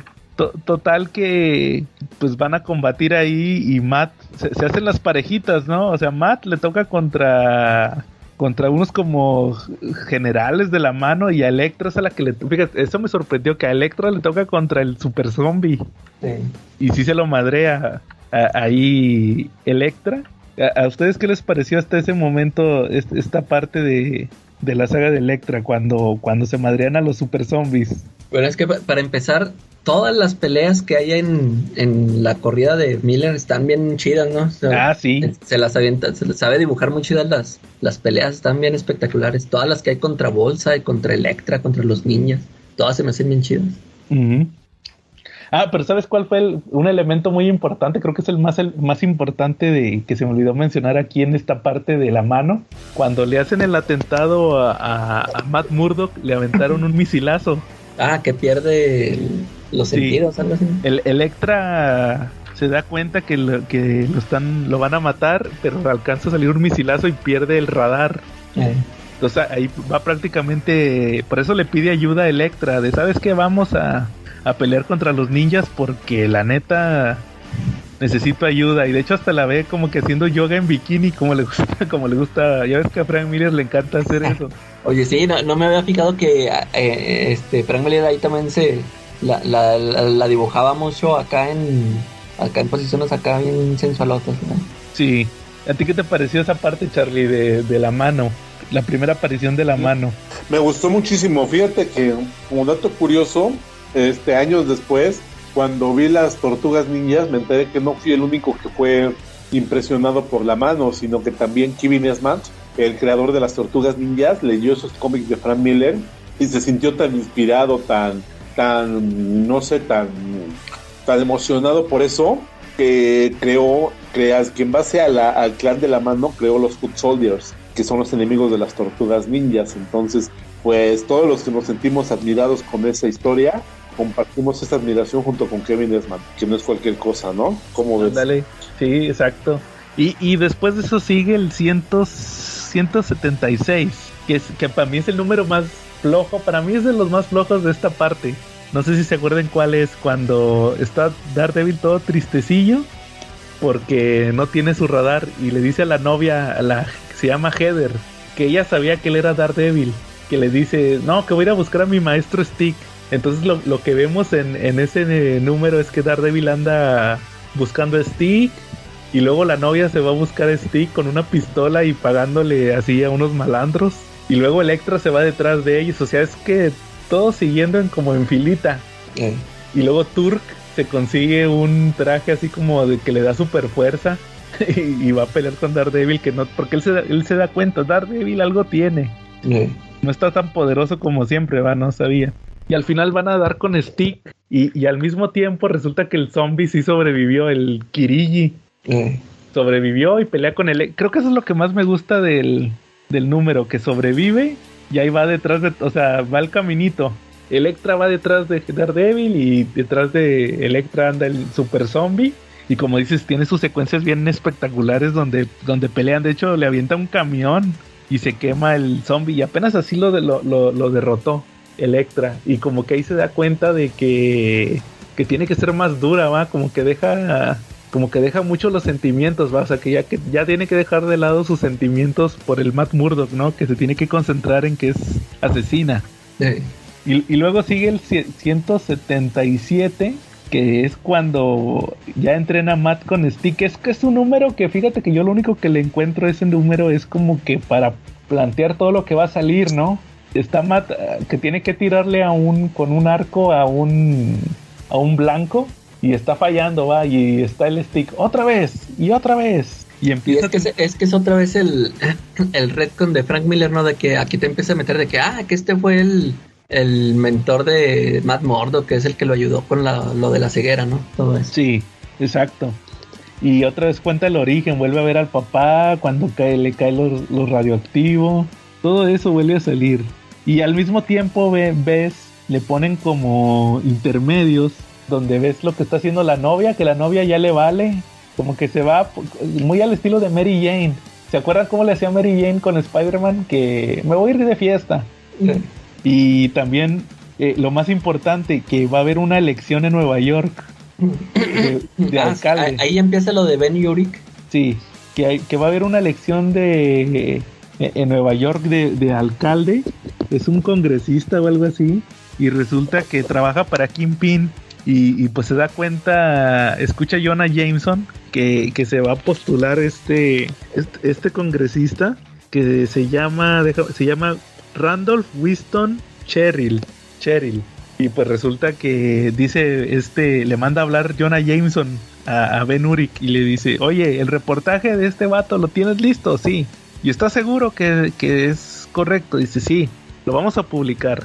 Total que sí lo publican y se echan de enemigo. De hecho, el Kingpin le va, le va y le reclama el, este, el congresista a Kingpin, oye, que mira que el, el Clarín, el Bugle, va, este, me, me publicó esto, ¿cómo? Ya no voy a ganar, va, porque me echó en contra 5 millones de lectores. Dice, no, yo lo voy a solucionar. Y pues ya al final ves cómo Matt Murdock pelea con... ¿Cómo es? Como un demonio, visualiza como un demonio o algo así. Y ya con eso él puede... O sea, lo clásico va de que ya no tengo miedo, ¿va? y ya supuestamente lo, lo mata y al mismo tiempo tiró el flechazo que, que hace que recupere el radar. Que le dice Stick que recuerda esa sensación por si se le vuelve a olvidar el radar. Y, y ya según con eso quedó curado, ¿no? Y, y también ahí Kingpin se entera, como ya no está Bullseye, que ahí anda una asesina muy buena, va, y como que quiere hacerle como que una entrevista o así como una prueba Electra, va a ver si, si da el ancho para ser su nueva asesina. ¿Qué, qué, qué les pareció esa parte de, de Daredevil? Pues todo bien, eso que te decía yo del, del, de que mete estos elementos del stick, Ajá. eh, eh, de que ya te empieza ahí, o sea, ya, ya estaba ahí este Fra- Frank Miller este re- recontando la, la historia, el origen de Daredevil, ¿no? Y, y lo que este esta subtrama de Ben Urich se me gustó mucho porque eh, ya ves cómo también lo vuelve a utilizar en Born Again, o sea, como, como que a Frank Miller le gustan este tipo de personajes, ¿no? Este, que le, le mueven la trama, le hacen le hacen un buen este un buen seguimiento. Me, me gustó cómo, o sea, cómo le da importancia a este tipo de, de personajes. También me gustó que Jameson, es- eh, eso que comentaste ahorita, que, que le, le dice, oye, pero ¿estás seguro todo lo que estás comentando aquí? Porque nos vamos a echar de, de De enemigos enemigo. a alguien fuerte, ¿verdad? Y no, pues, y, y hasta Ben Yurik le dice, ah, no, pues si quieres no la, no la sacamos. Pero no, no, sácala. Sí. Este, me, me, me gusta así, este, cómo te lo presentan, este, porque como que yo estaba más acostumbrado a ver a Jameson más, este, chistosón aquí con el hombre araña, ¿no? Ya que como que está más acá, más serio. y, y sí, este, este, me, me gusta cómo, cómo maneja el Kingpin eso de que, que anda ahí él sobornando a todos esos que, que- que él quiere, o sea, él le anda pagando todo al, al, al candidato este para, para ser él el que mueva los hilos, ¿no? Realmente. Sí, de hecho ese es el objetivo que él tiene, que dice que yo voy a gobernar pero desde las sombras, no como ahorita que va a querer el alcalde. tú, Charlie, ¿qué te pareció esa parte, todo eso de Stick? Pues, este, fíjate que está padre toda la construcción que nos hacen del personaje. Ahí nos están presentando un poquito más a los miembros de la casta, ¿no? A todos ellos, ¿no? Pero sí, Que son precisamente de la mano. Eh, lo de la parte de, de Kingpin manejando la política, eh, yo creo que es nuevo, ¿no? La verdad no recuerdo que antes de, de esa época, de ese año, nos presentaran un Kingpin queriendo manejar a la política o queriendo manejar los hilos desde fuera, ¿no? Desde, desde la oscuridad, ¿no? Yo tengo también fue novedoso, ¿no? Kingpin era un villano, que nos los habían presentado ya en Spider-Man, pero él era un villano típico, tipo, pues gánster, ¿no? Mafiosón, pero no, no con ese nivel de inteligencia. Entonces Frank Miller te lo revaluó totalmente. Como dato curioso, pues también este, cuando Frank Miller tomó el título de Daredevil, Daredevil era uno de los cómics, pues un pato feo de Marvel, ¿no? Era de sus patitos feos, era un cómic que no levantaba en ventas, que estaba así como que pasaba sin pena ni gloria, y ahí fue donde empezó a construir su, su fama, Frank Miller, de que podía volver el plomo en oro, ¿no? exacto. Sí, se volvió un título insignia de Marvel. Sí, y, y pues después de eso, Charlie, sigue el 178, que es otro número de... A mí me parece un número de relleno. Sí tiene cosas chidas como lo que decías ahorita, Calaca, de que efectivamente se echan una bronca... eh, ah, no, de hecho, de hecho eso creo que pasa desde el, donde Daredevil está con Stick con lo del arco y la flecha. Que Jameson contrata a Nelson y Murdoch. Nomás que va Foggy Ah, sí. va Foggy y ya como que agarra la onda de que nos va a contratar porque quiere que lo defendamos. Y en este número vemos que, que efectivamente tienen como un testigo y ocupan que les ayude este Powerman. Ahí salen Iron Fist y Luke Cage porque los contrata Foggy para que sean los guardaespaldas de Matt porque como que ve que empieza a mandar Kimping gente como que a meterles el pie. Como que también como que los quiere intimidar. De hecho se quieren llevar al, testigo y todo. Total que al final como que ya tenían pruebas y todas las pruebas la- las pierden por el momento. Con el tema este de, de, de lo del candidato, ¿va? Entonces como que el Ben Urich se pone más a investigar más y ahí empieza ahora sí ya el 179. Que ahí es donde empieza tal cual la muerte de Electra. De hecho así es el que les digo que viene en el, en el omnibus de sagas. Ahí empieza. Que, que está, si se acuerdan cómo empieza, que está Ben, Ben Es el del cine. el del cine. Ah, pero, te- pero antes de, de- de avanzar, ya de la mano ya no vamos a ver nada por el Sí. momento. Hasta ya la, si- la segunda parte de la saga de Electra. Ya lo que vimos de la mano, lo poco que vimos es que lo, lo que va a salir hasta aquí. De hecho, lo que te comentaba, Calaca, cuando reseñé el tomo de Visionarios, que yo pensé que salía más de la mano. Eh, Y, y no es hasta la segunda parte, ya cuando quieren revivir a Electra, es cuando ya le da más importancia a Frank Miller. Pero, pero como les decía, pues empieza que está eh, Electra en un cine, ¿verdad? Ahí anda, con es- está Ben Urich, y como que se está reuniendo en el cine la clásica va de que se sientan y le va a pasar información pero está Electra atrás de ellos y mata al testigo y le dice señor Uric ándese con cuidado y no sé qué porque le puede ir mal total que platica con Daredevil y se da cuenta que como que que le dice no es que hay anda una asesina ¿va? que como que me intimidó y, y va a ver es Ben Urich al candidato que supuestamente está bien mamado va está tronadísimo está entrenando y la, la clásica escena de de Frank Miller donde están encuerados todos entrenando, ¿va? Y, y, y, el candidato hace que, a ver muchachos, este, pongan a entrenar aquí al señor Uri, ¿va? Y que le ponen unas pesas como que lo quieren madrear y ya llega Daredevil y él solo se madrea a todos los vatos mamadísimos, ¿va? Igual que Batman, o sea, Sí. siempre llega eh, que no se ve tan mamado y los madrea a los que están más mamados. Total que se pone a reunir pruebas Zurich y le llega a tomar fotos a que va a haber una reunión entre el candidato y Kingpin y ve una, una vagabunda y le toma una foto, o sea, ni siquiera sabe, él dice, pues ¿para qué le tomé la foto a la vagabunda? Se me hizo conocida, total que efectivamente sigue investigando Daredevil, ya llega Electra, va otra vez a pues a hacérsela de, jamón a, a Uric y a él, ¿verdad? Y ahí tienen ot- otra pelea espectacular, me gusta mucho cómo hace los eh, lo- los giros que dan en el aire este Daredevil y Electra, va esa secuencia calaca, Sí. esa pelea, las patadas, los golpes, se ve todo así muy dinámico. Se nota cómo todavía era el Frank Miller que era más escritor, digo, perdón, más dibujante que escritor, ¿no? Sí. Cómo hace todo, toda la, la posición de las viñetas de los golpes. Y le termina ganando Electra a Daredevil porque le puso una, una trampa para osos. Le agarra el pie y, y, y ve, se da cuenta que ahí anda Ben Urich y le avienta el Sai y lo atraviesa, va. Y de hecho, ahí como que terminaba el número así de que Así te lo deja el cliffhanger. que mató a así tal cual a, a Ben Urich. Y, y luego sigue ya el 180, donde nos enteramos que ya pasaron como dos meses, do- no, dos semanas o dos meses. ¿Cuánto te gusta para que se le curara una, una herida de esas? ¿Cuánto les gusta? Un mes, ¿no? Mínimo. Sí. Oye, Pero- es que fí- fíjate que te, te iba a comentar, ya ves que yo te dije de estos cómics de los que se llaman la saga de Electra, Ajá. que yo los estuve, que te dije, yo voy a leer eso, o sea, porque es la, la, este, la serie resumida. Pe- Pero, fíjate que, este, está, está buena, fíjate que sí me voy a comprar esos números, porque yo, yo sí pensaba que dije, no, pues es la pura reimpresión este, de todo lo que ya vimos, que nada más lo que yo te decía, ¿no? De que pues, es la parte de Electra y le quitan todas las, todas estas historias que no, ten- no tienen nada que ver con ella.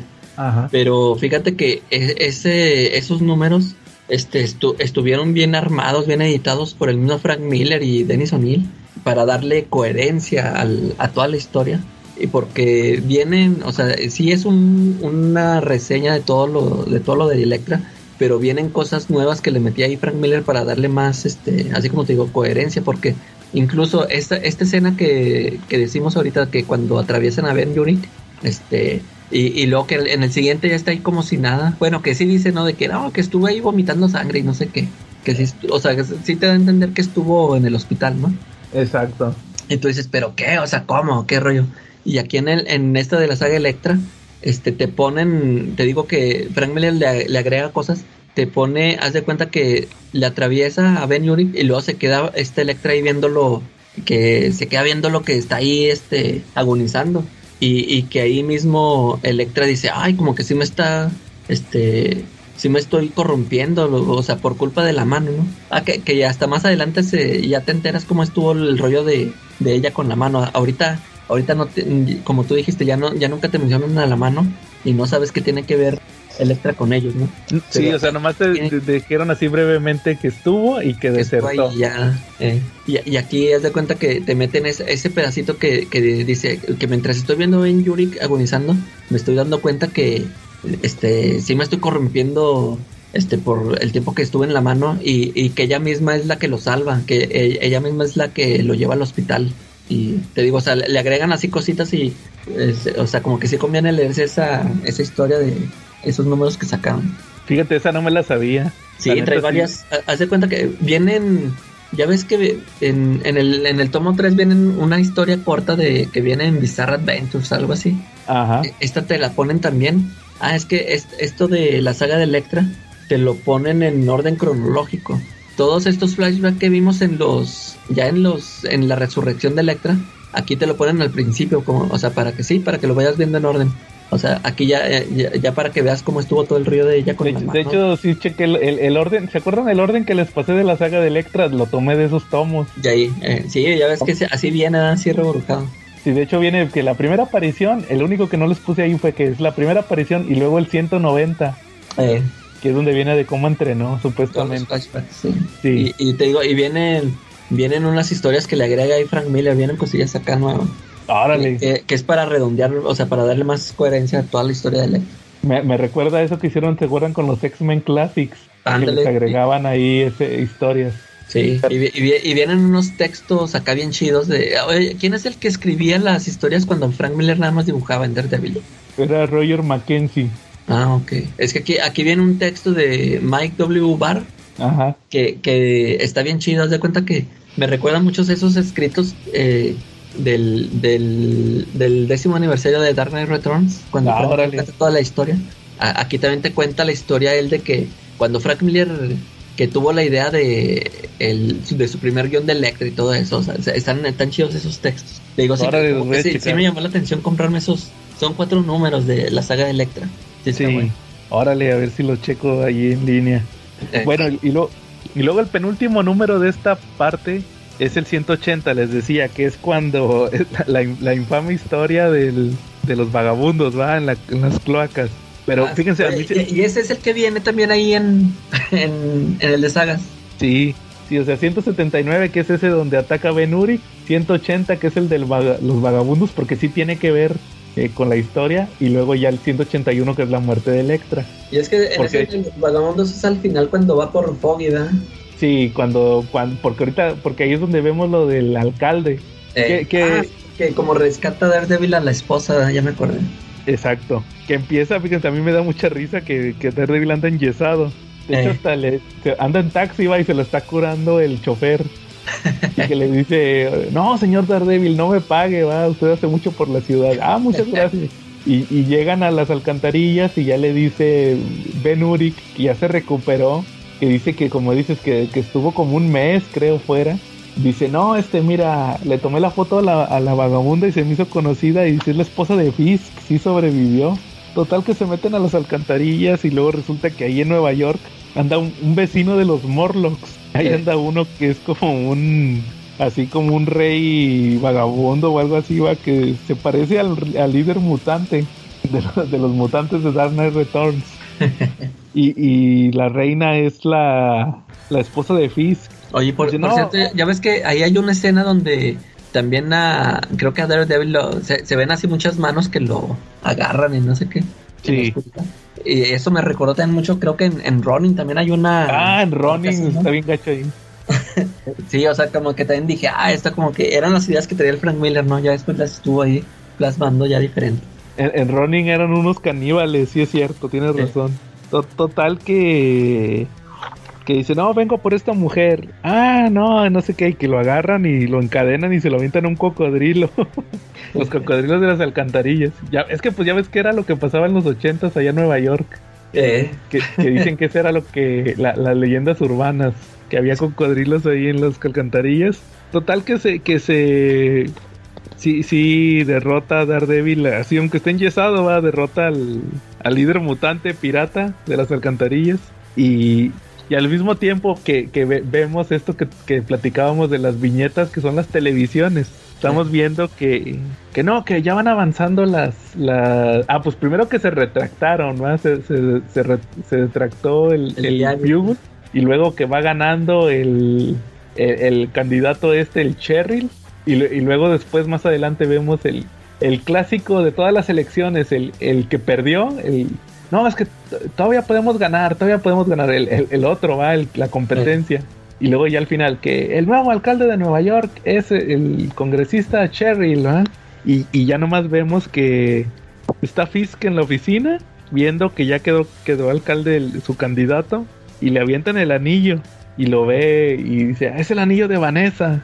Y ya le dice Daredevil, yo la tengo, viva. Y le dice, ¿qué quieres? A, a, a Cheryl, y ya, pues se supone que la- lo siguiente que vemos es otra vez la televisión donde dice este cuate que renuncia, ¿no? que renuncia, va, y, y todo lo que dice de mí es cierto. Sí, soy un criminal. y ya nada más vemos que, ah, porque también vimos en números anteriores que, que sí le hizo una, le mandó Kingpin unos asesinos a Electra y, y ella los derrotó y decía, si, si sigues viva y ves esto, venme a, venme a ver. Total que sí la contrató de su asesina principal y ahí le estuvo así. Ah, pues por eso peleó con, con Daredevil, ¿va? Sí, porque pues ya era la asesina de Fisk. Total que le dice, mira, pues alguien tiene que pagar por esto. No puede ser Jameson porque se haría muy público. Y no puede ser Murdoch porque a él lo cuida Daredevil. Es bien conocido que a él lo cuida Daredevil. Y, eh, échate a este, va, a, a Franklin, a Foggy Nelson. Y ahora sí llegamos al, al 181. ¿Qué, ¿Qué te pareció todo esto hasta aquí, Charlie? Me gustó muchísimo. Fíjate que, que me impulsó un poquito más a querer saber de Bullseye.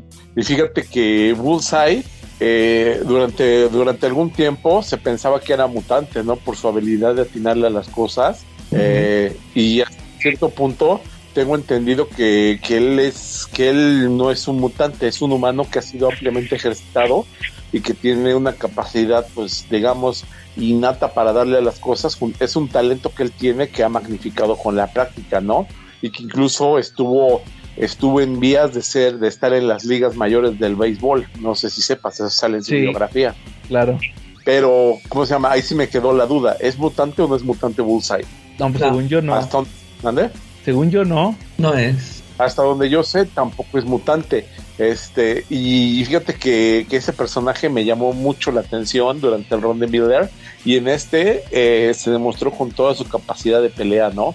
Si en la pelea en el metro fue espectacular, en esta fue devastador, ¿no? Este, no hay otra manera de describir la, la forma en que peleo contra Electra, sino más bien como devastador, ¿no? Eh, yo, yo creo que a raíz de esta historia, pues empezó a crecer muchísimo este, la popularidad de Bullseye y también su lo vimos aparecer en más números de Marvel. A partir de aquí lo vimos pelear contra Capitán América en el run de, Street of- de Streets of Poison, este, donde peleó contra el Capitán América. eh, ¿Y incluso lo, lo llegamos, este, pues ganó el Capitán, pero Bullseye sí, sí se la puso muy difícil. Incluso peleó también contra Diamond Back, la que era la, pues, la sidekick del, del, del Capitán América. De la sociedad serpiente, va, era ella. Efectivamente, este, pero fíjate que todo empezó a detonarse desde estos números, ¿no? Este Frank Miller, pues no solamente detonó a a Daredevil como un personaje insignia de Marvel, sino a sus villanos los creó verdaderamente interesantes, ¿no? Incluso me- aquí veíamos que Kingpin tenía un impacto diferente en los cómics de Daredevil que en los cómics de Spider-Man, ¿no? Como que en los cómics de Spider-Man se manejaba otro tipo de Kingpin que lo veríamos hasta mucho tiempo después durante la saga de Guerra de Pandillas. Este, lo veríamos ser el mismo estratega que era en, con Frank Miller, ¿no? Sí, es que Frank Miller se lo robó. Yo, yo me acuerdo mucho de eh, un número del Hombre Araña donde quién sabe qué estaba pasando y el, el ayudante de Wilson Fisk llega y le dice, oye, no, es que, que el Hombre Araña, quién sabe qué. Y luego el, el Kingpin, no, no, no, el Hombre Araña no es importante, ahorita estoy pensando en cómo derrotar a Daredevil. O sea, ahí- sí me acuerdo que se me quedó mucho grabado. Yo antes, o sea, antes yo de leer el Daredevil de Frank Miller. Y a mí se me hizo raro que por qué le interesaba más el, el otro cuate que el hombre araña, ¿no? Cuando se supone que era el villano principal de Spider-Man.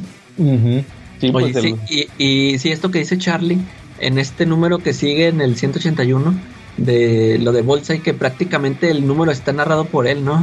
Ah, sí. O sea, todo un monólogo de estos que se aventa Frank Miller se me hizo muy chido, todo este, todo este, los pensamientos que trae el Bullseye.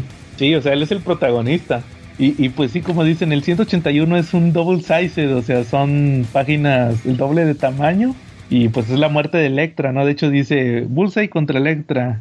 Uno ganará y uno morirá. Y la portada icónica, ¿va? Que están peleando. Eh, Y pues comienza justamente con Bullseye que está en la cárcel, que de hecho, fíjate, hasta ahorita que leí el tomo ya entendí por qué estaba, en- bueno, no, desde que compré este de Visionarios entendí por qué estuvo en la cárcel, va por lo del tumor, eh, que, que lo operaron, como dijo Charlie, va de que pelearon en el metro, total que, que ya le quitaron el tumor, pero le dan como que unas convulsiones o como unos ataques, le tienen que dar una pastilla. Y luego los guardias son bien gachos porque sí. se tardan a propósito de darle para que sufra.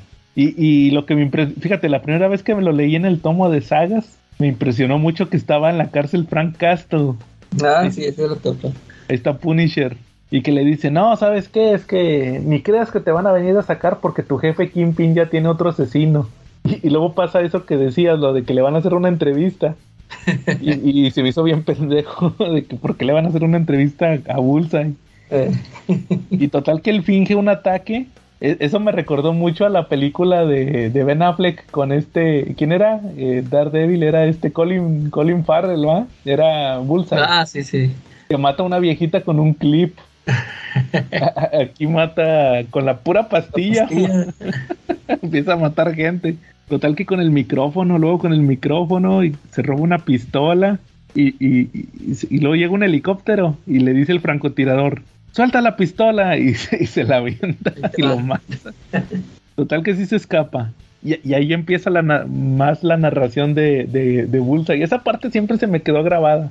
Que dice, Daredevil, ya te debiste de haber enterado de mi fuga. Y ves a Matt Murdock que, que llega a su casa, va, y que está con la radio y luego dice, a lo mejor te vas a poner a buscarme. Ya ves cómo sale Daredevil a buscarlo. Eh, Total que, que, que Bullseye se entera que sí, que Kingpin este, contrató una asesina que es Electra, consigue los archivos y se pone a investigar y luego como que se puso pedo o algo así dice, va, que dice que me tomé muchos tragos y se me vino una idea medio fumarola, va, de que como que Matt Murdock se parece a Daredevil, va, y empieza a... Va a haber un, va a haber un, un caso de, de Matt, que Matt estaba defendiendo a una señora en silla de ruedas y está convencido, y luego ve que, de hecho, atrás de Bullseye está Electra, ahí en el juicio, y ella se va a Foggy en un taxi, y, luego ve que Electra lo va a matar, le dice, me contrataron para asesinarlo, señor Nelson, y le dice, no, no me mates, no sé qué, y dice, "Pero nunca, nunca te he visto en mi vida, y le dice, espérate, sí te conozco, eres la chica de Matt, Electra, y ella se arrepiente, eh, y ya le dice, vete. Y llega, pues llega Bullseye y se, se agarran a madrazos en otra de esas peleas espectaculares que se me hace buenísima. sí. Toda la secuencia de la pelea. Hay una parte, como dices, la- lo que decías, de que le dice, yo hago magia y le avienta la, la famosa carta. ¿va? Con, la, con una carta de, de baraja le corta el cuello, así la- le hace un corte. Y ahí es donde le dice que... Y para mi siguiente acto va y le, le, le clava el Sai, otra escena icónica va de los cómics. Le clava el Sai a Electra y Electra se va desangrando por la calle. Fíjate, me llama la atención que cómo la veía la gente caminando así No más el de- con su bikini de ninja, ¿va? na- na- nada más porque eran los 80 y no estarían con su celular tomando fotos. Ándale. y llega, llega ahí a, a la puerta de Matt Murdock y Matt Murdock le abre, va y la abraza y luego la va a ver al, al ¿cómo se llama? Ahí a la morgue. Ah, pero, pero y el Bullseye la fue siguiendo a Electra. eh, Vio que llegó con Matt Murdock también. Sí, y también porque escuchó que Foggy dijo que tú eras la chica de Matt. Eh, Y, y lo está- se hace pasar por un cuate de ahí de la morgue. Y dice, cuando, cuando el otro fulano me hizo hablar, vi que como que Matt, que Murdock se que le sobresaltó. reconoció la voz. ¿eh? Dice, dice, seguramente reconoció mi voz. Y dice, pues para estar seguros, le avienta un cuchillo y el Matt como que mueve sutil, bueno, ni tan sutilmente va, mueve el, el bastón. Se lo Y sí. tapa. Y se me fue hecho madre porque pensé que para que no me siguiera Matt, porque ya sabe que fui yo. Eh, Y va, va con.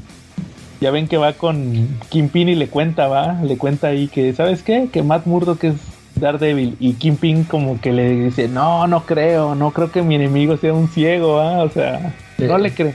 Dice, no, tráemelo, tráemelo primero, ya veremos.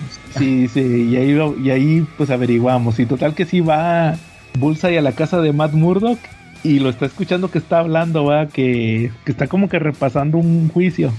Eh, Y ya llega Daredevil y de volada dice, eh, me engañó, este, yo sabía que no podía ser Murdock, ¿va? Algo, de alguna manera me engañó Daredevil. Y nada, si era un muñeco, muñeco. el, el clásico muñeco con la grabadora. Eh, Nomás le faltó decir que trabajo muy duro, dice. y, lu- y luego el, ah, ya no sé qué más, y luego que se le quema la cinta, como el Homero. Total que se ponen a pelear y, ahí es- esos diálogos de Bullseye, ese monólogo me gusta mucho. Dice, bueno, afortunadamente no es Matt Murdock porque si no se pondría muy loco si me vea que lo estoy atacando con los eyes de la ah, sí, no sé. Y tienen otras de estas peleas así bien chidas. La secuencia, cómo, cómo se mueve. Cómo se mueve este. pues sí, este, las maromas que se avienta Daredevil y todo eso, ¿va? y total que al final se caen del metro, ¿no? Va pasando el metro y se caen, se caen Queda colgando. colgado, queda colgado, ¿no?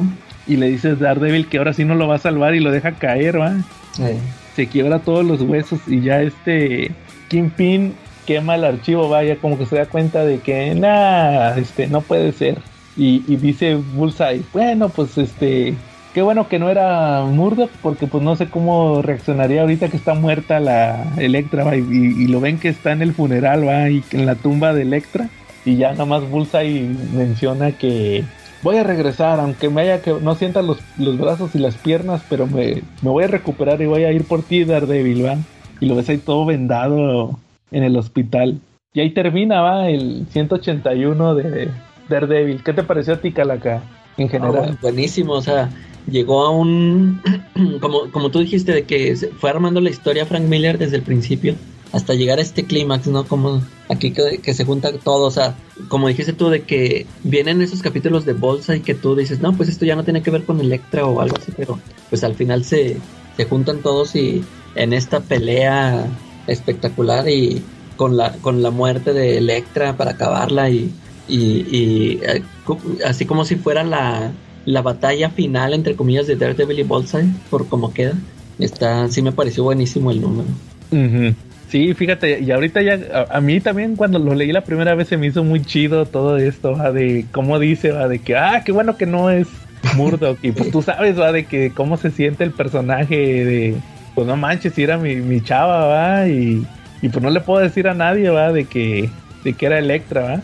Sí, y fíjate, y se, y se me hace chido eso de que, eh, que Daredevil lo, lo deja caer. O sea, me acuerdo mucho, ya ves que ahorita que comentamos que nos enteramos nosotros de la saga de Electra por la película de Ben Affleck, me acuerdo mucho que cuando la vi, este, no sé si te acuerdas que es al principio de las primeras escenas que se está peleando con, pues no sé qué, si es un raterillo, no sé qué, y a este sí lo deja morir en el metro. Que, es Sí. uno que, le- que le dice, ¿verdad? Que no, o sea, no te voy a salvar, o sea, no te voy a matar, pero no te voy a salvar también, algo así.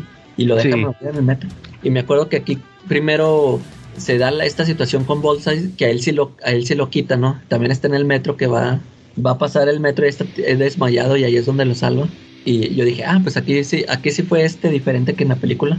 Pero aquí al último, o sea, sí lo suelta para, para que, se quebre todo, ¿no? O sea, eh, me acuerdo mucho que ahí fue cuando yo decía, órale, este, este cuate es, o sea, es diferente a Spider-Man, ¿no? o sea, este, me, que también, o sea, yo venía de ver las películas de Raimi y, y al ver a este Daredevil que, que si era así más gacho, no o sea, más oscurón, se, se me hizo chido y fue también cuando me ganó el personaje. Fíjate que ahorita que lo vuelvo a releer, el diálogo que le dice de que no me vas a salvar como la otra vez, que lo suelta. Acuérdate lo que mencioné hace rato, que el policía le dijo, ¿para qué salvaste a Bullseye cuando lo operan? sí. Dice, tú vas, Ah, a ser eh. respon- tú vas a ser responsable de todas las muertes que haya por, por él. Y pues de hecho técnico... Daredevil le dice que ya no vas a volver a matar a nadie, ¿no? No, pero o sea, técnicamente entonces sí, Matt fue responsable de la muerte de Electra. Eh, Porque sí, o sea, porque si no hubiera salvado Bullseye no se hubiera matado, no lo hubiera matado. sí. Entonces ahí sí, se, como que le da más... El, el haberlo ya leído todo, a diferencia de la primera vez que lo leí en el Marvel Sagas, sí le estoy encontrando más significado a todo. O sea, pues por ejemplo, vuelvo a lo mismo. En el primero lo de las pruebas del alcalde. Que Eso sí lo entiendes, va, o sea, lo entiendes sin, sin haber leído lo anterior. Y luego todo esto de, de, de la, la esposa de Kim Ping, va, porque pues, tú, tú sabes que él volvió a ser Kim Ping nada más porque perdió la esposa.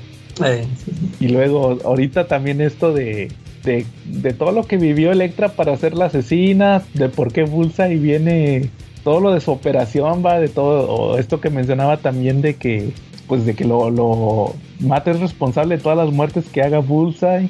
Y pues todo esto, va, como al final se muere Electra y que todo, todo o sea, ya, ya la historia más, más completa me, le, le rescato muchísimo más Sí. ya leyendo todo, como, como dije, ahí fueron pe- pedacitos y pedacitos que se fueron armando para llegar a, a todo esto, ¿verdad?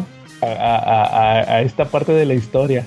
Y, y- y- y ya la, pro- la próxima semana, ah, no, no, la próxima semana no, la próxima vez que salga en la tómbola la saga de Electra, que veamos la segunda parte, pues ahí vamos a ver cómo, pues todas las consecuencias, porque el Matt se pone loco.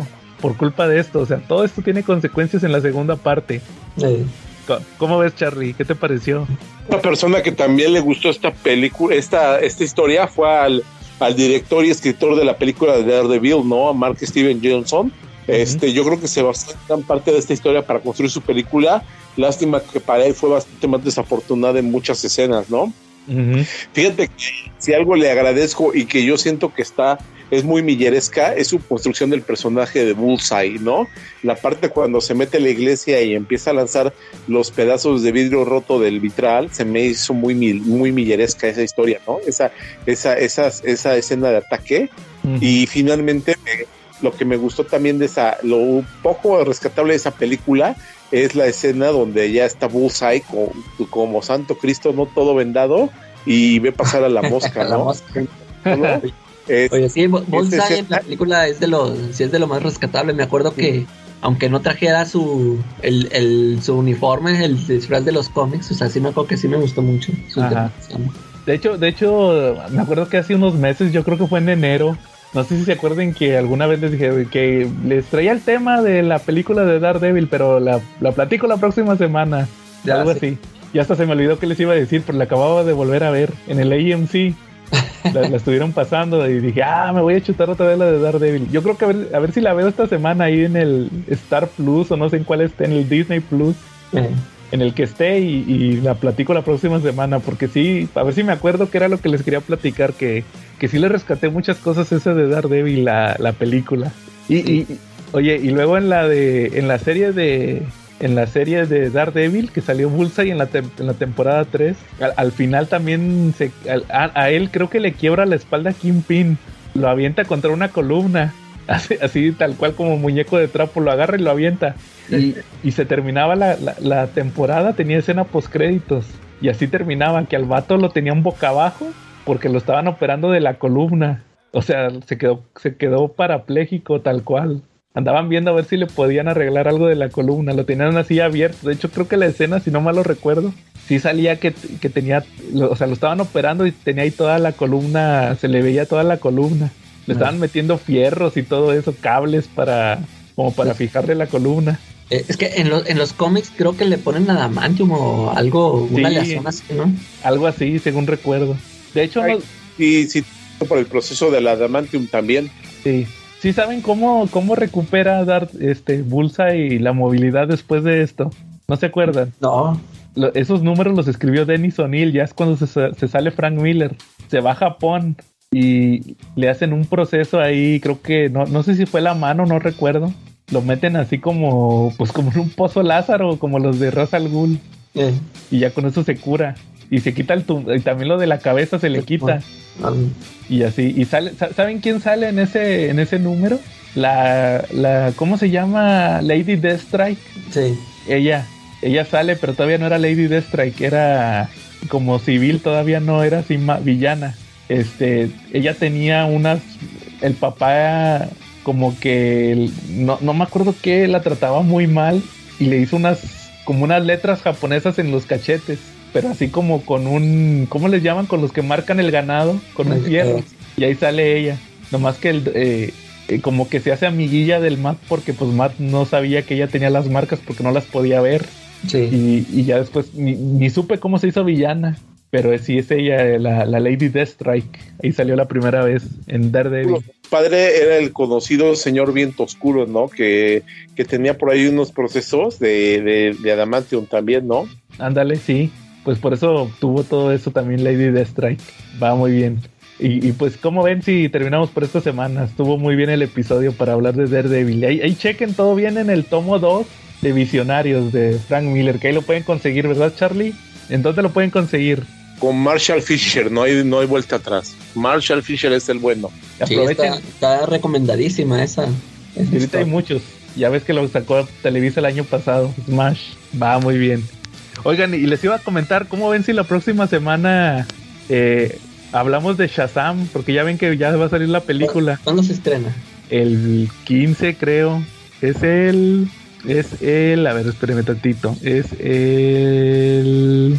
15, sí, me parece que sale el miércoles 15 o jueves 16. No, pues sí. Entonces el ¿Y- siguiente, y- y que la, la de la historia de Job Jones? sí, o, o cómo ven, o, o Shazam en general, ¿qué les parece? Y pues está bien esa eh, para leer. eh, ¿De Ya, Shazam? ya, ya la había leído, pero pues para echármela otra vez. Ándale, Shazam de Jeff Jones y alguna que quieran de, en general de Shazam, hablar de Shazam, también para que Sí. la gente se anime a saber más de los cómics. Que, que yo acabo de... Ah, pues ya viste que tengo el Wiz. Eh, ¿Ya lo leíste? Sí, ya lo leí. Mañana, la, la siguiente semana lo platico. Tan bueno, ¿no? Ya, sí- sí me acuerdo que sí leí unos numerillos de esos. Pues sí está muy sencillo, pero pues es como el Superman, el Action Comics número uno.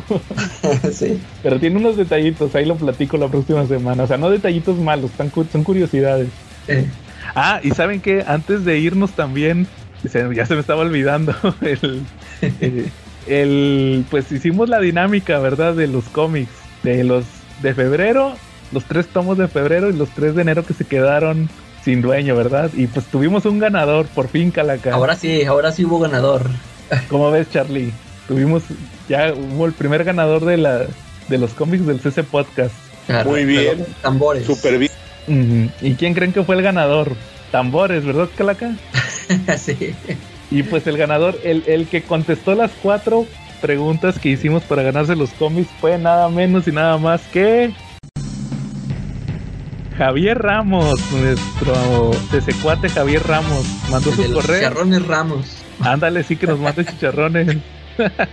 y pues contestó las preguntas. ¿Cómo ven si les digo así rápido cuáles fueron las respuestas? Por- para que vean que, que no hay es nepotismo ni nada de eso. Ahí les va rápido. ¿Cuáles fueron las respuestas? La primera pregunta era, no sé si se acuerden, que cuál fue el cómic que yo mencioné que estaría chido que lo usaran para cuando Superman conozca de Authority en el universo de James Gunn de las películas. Ah, sí. Y pues era el Action Comics 775, el de What Funny About True Justice in the American Way, el de Superman contra Manchester Black. Eh, Esa era la respuesta. buenísimo cómic también. Exactamente. La, la segunda pregunta era del episodio de Matt Love, que cuál, cuál era el momento más polémico que mencionamos de Matt Love, que era cuando, cuando el guasón avienta a Harley de la, del quinto piso y, y- y luego llega Montoya y le dice a, a Harley y Harley le dice, yo tuve la culpa, o sea, que se echara ella la culpa por los... Sí. Sí, o sea, que porque no entendió el chiste, según, o sea, que ella se echara la culpa de que el guasón la madreara. Eh, Luego del, del siguiente episodio del Planeta de los Simios, Calaca, que ¿cuál era tu película favorita del Planeta de los Simios? sí latinó. Y sí le atinó, la de Burton, De Burton. exactamente, sí le atinó Burton. Y la última es que del, del episodio de la semana pasada, que cuál era el cómic que yo me equivoqué, porque tú no lo escuchaste todavía, Calaca, que yo mencioné un cómic que, que mencioné una parte de lo que sale en el cómic y que me equivoqué y que aquí Ketsa y, y Charlie me, me corrigieron que cuál había sido eh, lo que pasó eh, entre live action, que yo, yo pensé que también pasaba en el cómic y no, en el cómic fue diferente. Fue de The Voice, en el The Voice número uno. Cómo se muere la novia de Hughie, que, que, que decía que, que decía Ketsa que en el cómic el E-Train le avienta un villano y es el que se lleva de encuentro a la novia de Hughie. Y en, la- y en la serie no, ese train el que va corriendo y se lleva a la novia y la deja toda desparramada. Entonces, esas eran las cuatro respuestas. Entonces, pues nuestro buen amigo Javier Ramos fue el primero que eh, eh, mandó su correo con las respuestas correctas. Y, y también le checaste lo de que, ¿qué? que, que mandara un amigo para que, que también se suscribiera o algo así. Exactamente, y sí, sí mandó su, su comprobante. Entonces, pues él es el ganador. Ahí nos vamos a estar poniendo en contacto con él para, para hacer ese envío. Para darle su agarrón de nalga. Ah, exactamente. No, nosotros nos damos agarrón de nalga, pero bueno. A ver qué podemos hacer. Y pues que estén al pendientes porque también en marzo vamos a tener sorteo. Entonces ahí chequenlo para que vean ahí que sí, sí, sí cumplimos y vamos a regalar los cómics. Van, van a ser otros tres. O a ver qué otros sale. tres. Sí, no, otros tres, a ver qué, qué diferentes ahí para que, para que se animen y participen y vean que sí pueden ganar aquí. Va muy bien. Entonces, pues, si no hay nada más, estuvimos Joe Nelson Charlie Grotto. Y la calaca Torque. y nos vemos la próxima semana.